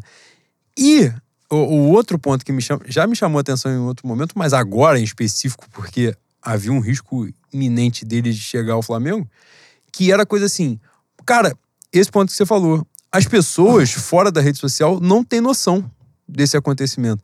E é, desse acontecimento, desse crime. Também vou ficar passando pano uma porra dessa. Qual é o lance? Eu fui saber disso há pouquíssimo tempo, quando ele foi pro Santos. Quando ele foi campeão brasileiro pelo Palmeiras, isso não era falado. Não era tão falado que era o bagulho da calça vinho e tal. Ele era apenas um personagem detestável, porque ele sempre foi. Ele é um personagem ligado ao choro da derrota. É o cara que não aceita perder, né? Um merda, um maluco mau caráter. Nitidamente, ele sai de vários clubes brigando com uma série de jogadores, tentando expor jogador, vendendo historinha de bastidor pra, né, jornalista e tal. Isso ele fez no Flamengo, ele fez no Palmeiras, ele fez na porra toda. Por onde ele passou, ele fez. Só que essa história ela não era tão. E isso aconteceu. Agora aqui é minha falha jornalística, mas vocês podem pesquisar sobre o episódio de Berna, não é? Que é esse caso. É, eu não sei se é 89 ou se é 90, uma coisa assim. A partir dali, ele encerra a carreira como jogador, alguns anos depois, ele encerra a carreira como jogador, ele ascende no cenário do futebol como treinador, passa por uma porrada de grandes clubes do, do Brasil, praticamente todos, acredito, quase todos. vamos botar aqui dos 12 grandes clubes do Brasil, ele tenha treinado 10, que foi próximo a isso. Se não foi isso, foi próximo. Em São Paulo ele só não em São Paulo ele só não treina o Corinthians. No Rio de Janeiro ele só não treina o Vasco. O Vasco. Cruzeiro, Cruzeiro, eu acho que ele já passou pelo Cruzeiro. E Grêmio e Inter eu não tenho certeza. Mas em algum, no Grêmio ele, ele jogou, né? Quando ele, o episódio de Berna ele é jogador do Grêmio. Ele deve ter passado em algum momento também, mas enfim, se não passou, a tendência é passar. E me chama a atenção o quanto esse episódio foi silenciado por tantos anos, tantos anos. O grande público não sabe disso e o grande público não soube disso agora, na hora que ele foi cotado mais uma vez, para mim foi um grande lobby de fora para dentro, mas quando ele foi cotado, isso não foi falado em momento algum. As pessoas falam o nome dele nessas mesas redondas de televisão como se nada acontecesse, pô. E isso é um negócio muito doido, muito doido para mim, muito doido. A, a forma como, aliás, é importante dizer que a gente fala quando é uma merda, mas é importante elogiar também quando dá certo. Furou a bolha, tá? Nessa, nesse movimento agora da torcida do Flamengo, furou a bolha firme. Não era o um movimento ali de torcedores de esquerda, não era nada disso. Até porque, bicho, pô, você vai chegar na paz. E é importante, num caso desse, você falar assim, pô, você que é pai de uma menina, você que tem uma irmã, você que tem uma mãe, pô, irmão, foda-se, você pode não ter nada. Entendeu? Não, não, não importa o que você tem ou deixou de ter. É uma questão de humanidade, pô. É um crime. Um maluco é um estuprador de menor. Entendeu? E, e todo o movimento dele é para tentar apagar esse cenário e os jornalistas alimentam essa porra, porque não falam sobre isso, né? E vem ele com aquela camisa de santa, ridículo, ridículo, que ele vem com segurando o terço, e é um negócio nojento, que a parada vai, parece que vai mexendo na merda, o bagulho vai fedendo mais, é, é imundo. E a maneira que o irmão dele fala com o Juliano demonstra o que é a família dele também, né, boy? Cara, eu estava em isolamento por razão de Covid e eu falei isso pra você, né? Eu tropecei numa live com o Renato Maurício Prado e André Rocha. Eu peço desculpa por isso, mas o isolamento é foda, ele mexe com a cabeça do ser humano. Essa live foi o um movimento e, cara, e o que eu vou pontuar agora é muito forte, tá, É forte. Foi o único movimento de imprensa que eu vi bater nele pelas razões certas. E eu fiquei maluco. Que eu falei, eu estou nesse momento concordando com o Renato Maurício Prado. É, foi igual o momento da panela de, de Fla Arca, que eu me vi assim, eu questionei a minha própria existência. A gente questionou se a Terra não é. Exatamente. Se você... Não é redonda. É isso. Cara, ele apanhou ali pelas razões certas, pelas razões que ele tinha que apanhar. E nessa live, o André Rocha, ele pontua isso, né? Quando ele for cotado de uma forma real, eu vou contar a parada da relação dele com, com o Flamengo. Ele não abriu ali na live. Mas ele fala, só para resumir, a relação da família dele, do do Cuca, você tá o nome, né, que é importante dizer, do Cuca, da família dele com o Flamengo é uma relação de ódio. E ele falou: aquilo que aconteceu lá com o Juliano é real. Aquele é o irmão dele. E o Renato fala. Aliás, me chamou a atenção nesse caso. Cara, isso, isso me deixou. Eu fiquei em colapso. Eu fiquei 10 minutos em silêncio, captando todas aquelas informações.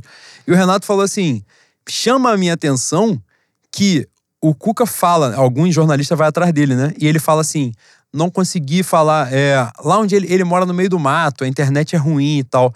Vou tentar entrar em contato com ele depois tal. Ele, em momento algum, desmentiu a parada. E ele fala que a internet no lugar de onde o cara mora é uma merda, mas que ele vai entrar em contato logo depois. Então, assim, ele em momento algum se preocupou em desmentir tudo aquilo que o irmão dele, para além da ameaça, né, para além da, da pilantragem que o cara fez, né, da intimidação, o cara fala ali abertamente que era um prazer ver o que o Atlético ganhar em cima do Flamengo, ver não sei o quê, ver o Flamengo na merda e tal, a relação de ódio. E o Renato fala isso. O Renato e o André falam isso, né? Que a relação que a família dele tem com o Flamengo é uma relação de ódio, que eles odeiam o Flamengo. E esse filho da puta, de alguma forma, alguém, que eu tenho certeza que é, o lobby foi forte de fora para dentro, mas eu tenho certeza que lá dentro teve gente que acreditava muito na volta desse merda desse lixo, que além de ser um estuprador pedófilo, odeia o Flamengo, de botar lá. Estuprador pedófilo ia ser inédito entre aspas, né? Porque ele ia voltar. Mas ele e o inédito nessa diretoria. Agora, odiar o Flamengo não ia ser o primeiro, né? Que eles iam botar lá dentro. Então, assim, é sinal de que nem eles se importam com aquela porra. Nem eles gostam do Flamengo. Essa é a verdade. Isso também já tá escancarado há bastante tempo. Agora, Boi. Dorival, a gente já internamente, eu e você, falamos sobre isso. Do que era para ser, né? É, dentro das possibilidades ali. É, parece adequado, né? Uma, o contrato curto, as expectativas não são absurdas, mas Dorival tem elenco, tem uma. Aparentemente, o que se canta é que vem uma janela de transferência relativamente forte, não é? Por aí. Eu. Acabaram de mandar aqui no grupo que o Cebolinha, entre Cebolinha e Flamengo, tá praticamente tudo certo, né? E tem uma proposta. Foi feita hoje, parece, Foi, né? A que é proposta 13 oficial. milhões, É. 14 milhões de euros, né? um processo de renovação de elenco que vai acontecer, porque, como a gente falou aqui, vários contratos desses, desses jogadores mais experientes se encerram no final do ano. O Dorival vem para isso, né, com um, contrato curto. A gente estava conversando sobre isso, né? O Dorival é um cara muito experiente, mas que tem poucos títulos grandes na, na carreira, né? Só, na verdade, de expressão, só a Copa do Brasil, pelo Santos com o Neymar, né? E é a chance pros dois, né, boi? Do Dorival de ter um título grande e o Flamengo de tentar se reinventar no meio da temporada e ganhar alguma coisa, né? Basicamente é isso. E não tá difícil, não, mano. Não tá difícil, a gente só tem o Palmeiras de concorrente direto jogando bem. Mas acaba, acaba virando repetitivo, né? Precisa de pouco pra virar o jogo e espero que, tendo ao menos os dois dias de treino, como vai ter até o jogo do Cuiabá, as coisas comecem a mudar. Tive, tive boas impressões no segundo tempo. Felizmente a gente perdeu, não só perdemos, como a gente foi assaltado no Beira Rio, né? Mas dentro, dentro dentre as opções é, mais rápidas e nacionais que a gente poderia ter com a saída do Paulo Souza, Dorival foi a melhor delas. E es- espero que dê certo. Vamos pra pauta dos ouvintes? Vamos. Daqui a pouco o, o Renan vai expulsar ele. É, tem essa parada, né? É importante. Vamos começar aqui, então. Vou começar pela minha esposa. Pela Grande minha mulher. Arroba Nabru. Gostaria que vocês sugerissem tipos de organizações que o Flamengo poderia virar com o fechamento do clube. Uma, uma belíssima padaria. Padaria de verdade, não é aquela porra que abriu perto da casa do meu pai, não que. Cara. Boa, uma vez eu fui acordar, pedi um pão com mortadela, os caras não tem chapa. Também não tem mortadela. Eu falei, caralho, porra é essa? O que vocês fazem aqui então? É, é pirâmide? Esquema de pirâmide, essa merda aqui? Caralho, eu, hein? Virar, cara, tem que ter função social. Isso Que que, é porra importante. é ser um depósito de bebida que tem função social. Você fazer um, um PF barato, uma parada que no máximo, no máximo, 20 reais. Pra poder fazer a refeição legal. É isso, pô. E no- passou daí também já, já é bagunça. Abriu um American Pet, que é grande, que, que não tem cachorro dentro, que ninguém entra pra comprar Isso, ração e o quando, bagulho quando é grandão. estourar, quando estourar o caso American Pet, vai sair no Fantástico, tá? Vai ser duas horas de Fantástico. Função social, abriu um Lessas Burger.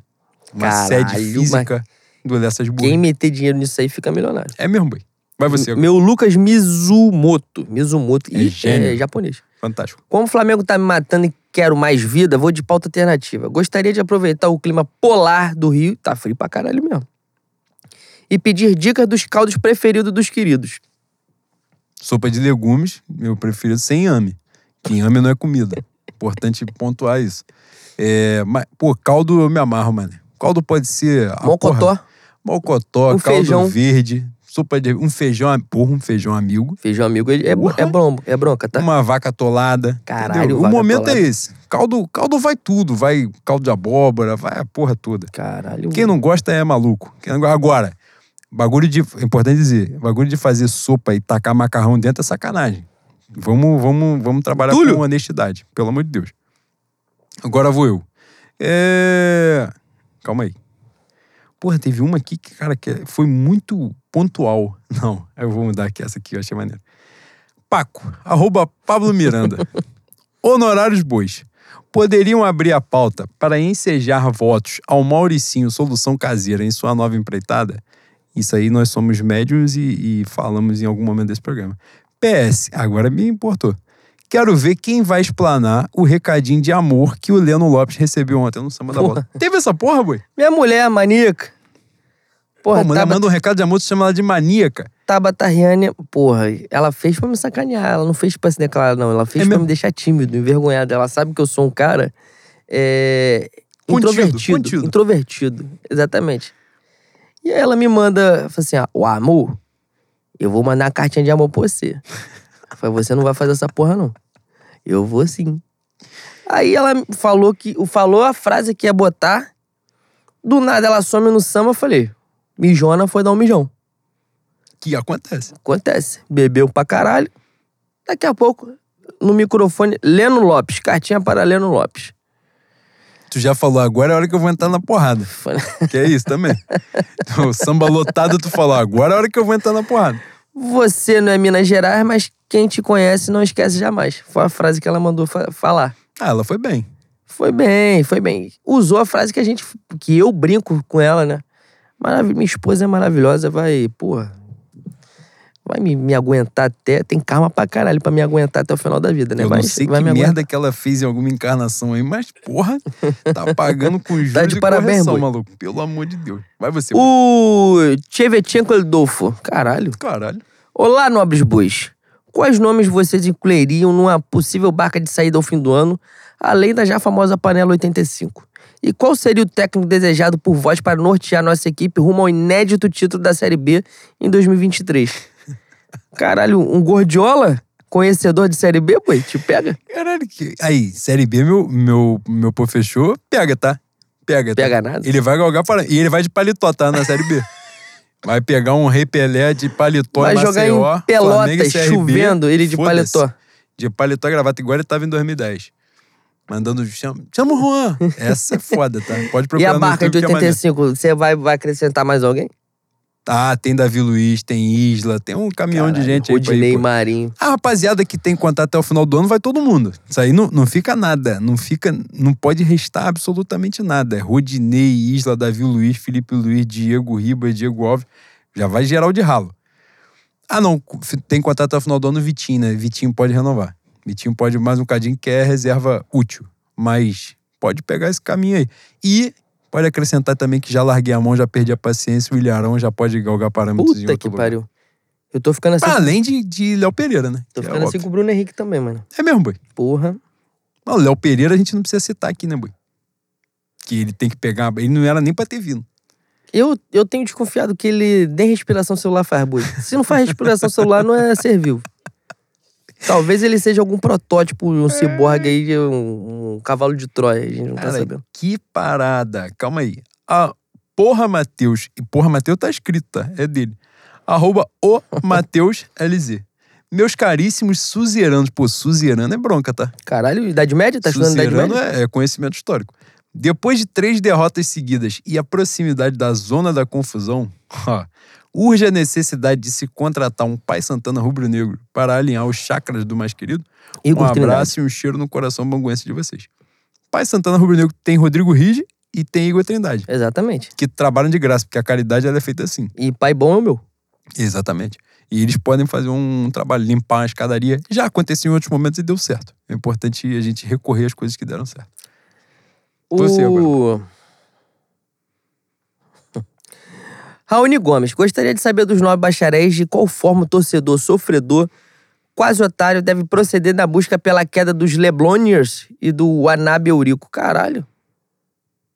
Ele quer meios revolucionários. Cara, os meios que eu vou falar, eu vou, eu vou dar referências e você busca. É, Revolução Francesa. É, final da Segunda Guerra Mundial. Revolução haitiana. Revolução Cubana também, bom exemplo. Revolução Russa, outro bom exemplo. Vocês, o, isso aí você pesquisa. Eu tô, eu tô citando exemplos que você Caralho, vai vai abrir tua mente de uma maneira extraordinária. Vai, vai. De uma forma um pouco complexa. Porque você, ao mesmo tempo, vai ter que respeitar a Constituição do país. E aí você vai se dar, vai, vai enfrentar um, um problema, um dilema na sua vida.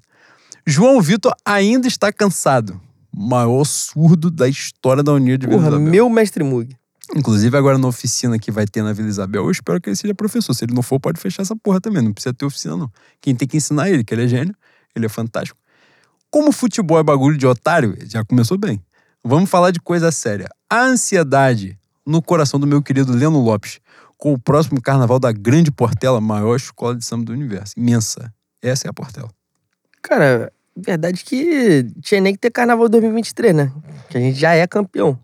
Pô, centenário da Portela, se não derem título por meus velhos, é sacanagem. Cabe essa merda. Cabe o Estado. Eduardo Paz, prefeito. Essa, porra, Dudu Paz, prefeito, cabe essa porra.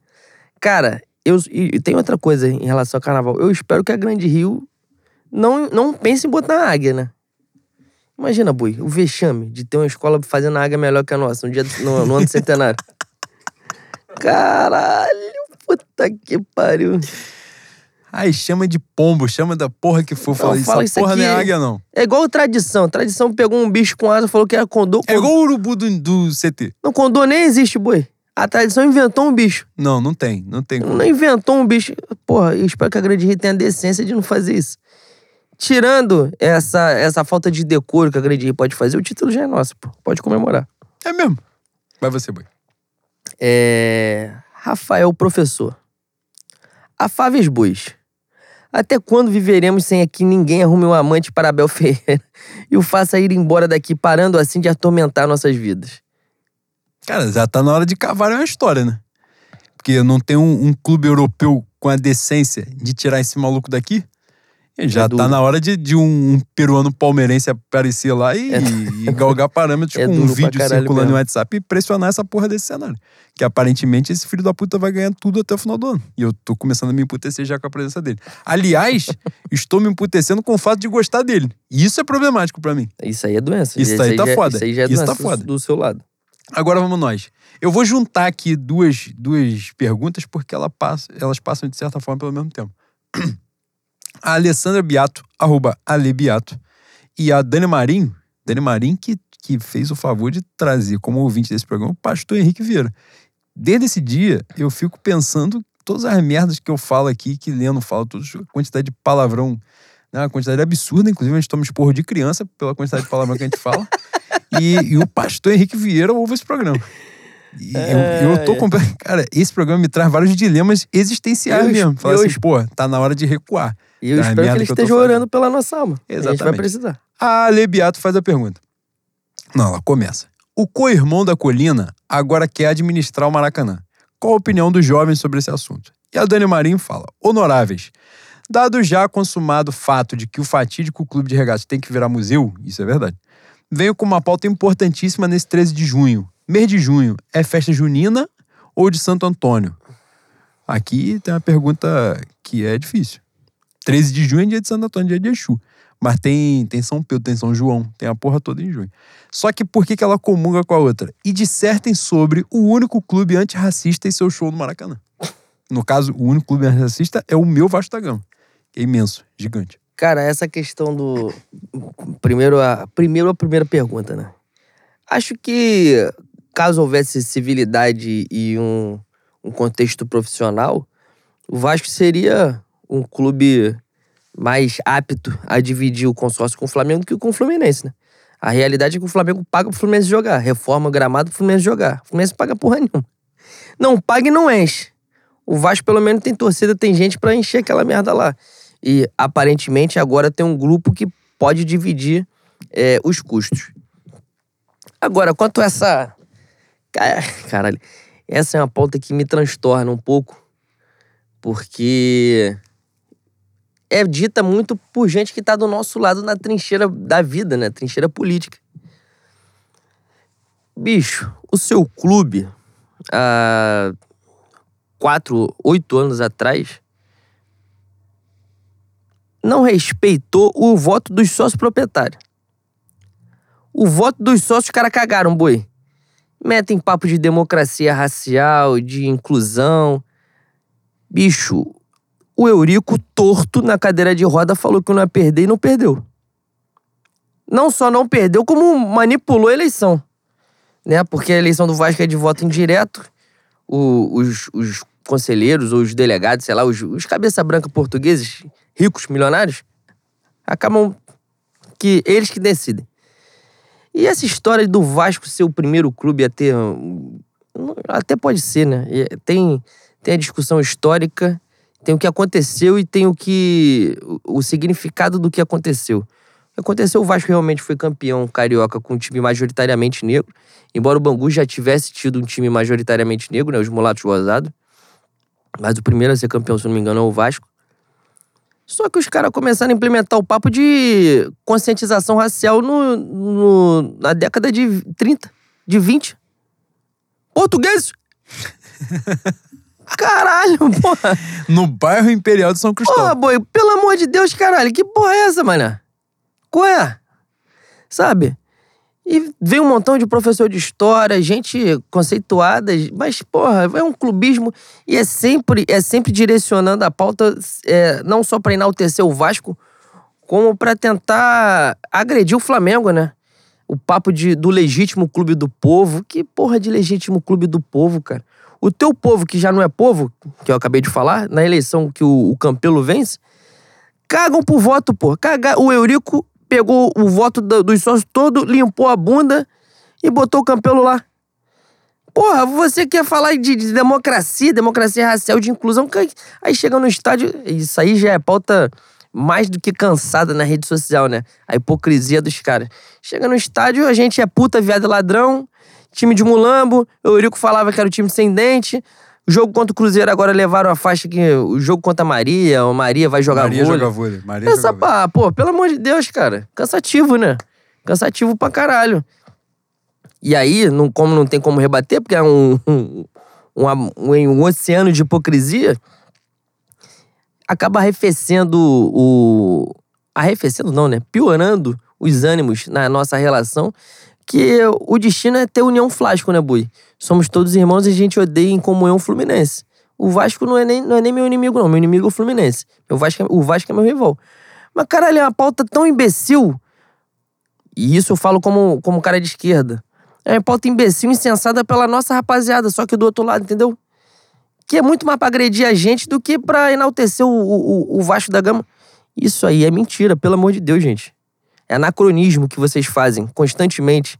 É anacronismo. É tentar pegar um, um, um dado que realmente aconteceu e meter um montão de adereço para tornar sexy, para falar que o Vasco é um clube da inclusão racial. Ah, não fode, pô. Não fode. É, cansativo, tudo cansativo. passa pela ideia que a gente já trabalhou aqui de monopólio da virtude, né? Que é Exatamente. o cara chegar num discurso, num, num debate esportivo e tratar o clube dele como o limpinho, né? O brioso. E não é assim a história, né? Não tem como negar os fatos. E é importante isso que você falou, que assim, a base de tudo é que a briga é no nosso campo, né? É no nosso campo de ação, é no nosso campo político, é no nosso campo de ideia, porque a luta, a luta pelo respeito à instituição, à história da instituição, as bandeiras que o clube, a função social que o clube precisa exercer, ela é feita todos os dias, todos os dias. E a gente já falava isso lá atrás e vai tornar a dizer que agora vai ficar em evidência. Já tá ficando, inclusive, no Botafogo, né? O Botafogo é, porra, pelo amor de Deus. Mas o que é aquela coisa assim, você massacrar a diretoria de time que tá tomando coça atrás de coça é mole pra caralho. Você bater na diretoria que ganha tudo, que é mais difícil. Eu me coloco numa posição muito confortável, e meu boi também, porque a gente sempre bateu na diretoria quando o Flamengo ainda estava ganhando. Agora que não tá ganhando, que virou moda bater neles, e com muito prazer eu vejo as pessoas batendo neles, mas já estava aí antes, né? E agora as torcidas de Vasco, claro, quando a gente fala, não generaliza, tem, tem núcleos que ainda vão se manifestar enquanto resistência. Mas tanto Vasco quanto Botafogo, agora virando SA, você vai ver que o discurso vai mudar pra caramba, porque vai ter dinheiro entrando, a coisa vai mudando de figura, vão pipocando as vantagens aqui ali, e essas situações vão sendo silenciadas. Mas, de qualquer forma, né? É importante pontuar isso. Boi, você. O Lucas está citando. Claro e evidente bovinos. O cenário agora é mirar nos 45 e se apegar à fé e à força da torcida, porque se o Flamengo depender do seu pior rival, ele mesmo, a gente tá fudido. Acha que uma temporada ao que se desenha, fora do G4, terminará em revolução ou mais do mesmo? Não, eu acho que no cenário atual, fora. Depende, né? Se ficar fora do G4 e ganhar alguma Copa dessa aí, o negócio pode dar uma arrefecida, mas a tendência hoje é que ficar fora do G4, o pau vai comer firme. Já tá furando a bolha, né? Como a gente bem falou aqui. É, então, como a gente bem falou, foi foda, né? Foi um exercício de autoestima fantástico que eu, eu me elogiei. Mas, mas é isso, o cenário hoje já é de, de furar a bolha. Então, é possível que o pau coma firme. Boi, duas para mim, duas para você, pra gente finalizar. A Gabriela, arroba Gabi Roila, é isso? Considerando que dos últimos cinco treinadores do time de vocês, apenas os indiscutivelmente feios ganharam alguma coisa, caralho, agora ela trouxe um ponto que eu nunca Como tinha é que é? refletido. Considerando que dos últimos cinco treinadores do time de vocês, apenas os indiscutivelmente feios ganharam alguma coisa, qual a expectativa para esses seis meses de trabalho do nosso Dorival? Os últimos cinco? Paulo Souza, Renato, Sene, Domenech e, e Jorge Jesus. Nossa, Jesus e Senna são indiscutivelmente feios pra ela. Ela tá dizendo que o Domenech é, é bonito, então. Ela talvez ela enxergue algum charme. Ela tá passando por problemas pessoais. vamos, vamos trabalhar isso aí na terapia. É, não, se, se o parâmetro for esse, meu Dorival. O Dorival ele me passa aquela sensação de que ele tá usando aquele óculos com o nariz. É, exatamente. É o Do- Gepeto Aquela do porra de Toy Pinóquio. Story. De Toy Story, que ele usa O aquilo. Senhor Batata? Exatamente, sem lábio. Mas ele é um, ele é um personagem. Cara, eu sou muito simpático com a figura do Dorival. Eu não sei porquê, mas eu sou muito. É porque ele lembra o Gepeto. Ele é legal, ele parece um cara legal. Ele parece mesmo. E ele é amigo de Malu e Clara, ele tem foto com Malu e Clara. Então seremos campeões. É isso aí. Henrique de Azevedo, boi. Ilustríssimos. Com os nossos praticantes de showball que entraram em campo já no Uruguai, lá no Uruguai do Norte, dá pra acreditar nos 45 pontos? Porra, pela atuação, pela atuação de sábado, ficou tenso, tá? Eu fiquei catando ponto. Eu dei uma olhada na tabela e fiquei, pô, será que dá pra galgar trinta e tantos pontos nessa tabela aqui? Mas é, eu acho que é importante ter a preocupação, mas é, porque outros times que também pareciam não cair e caíram, né?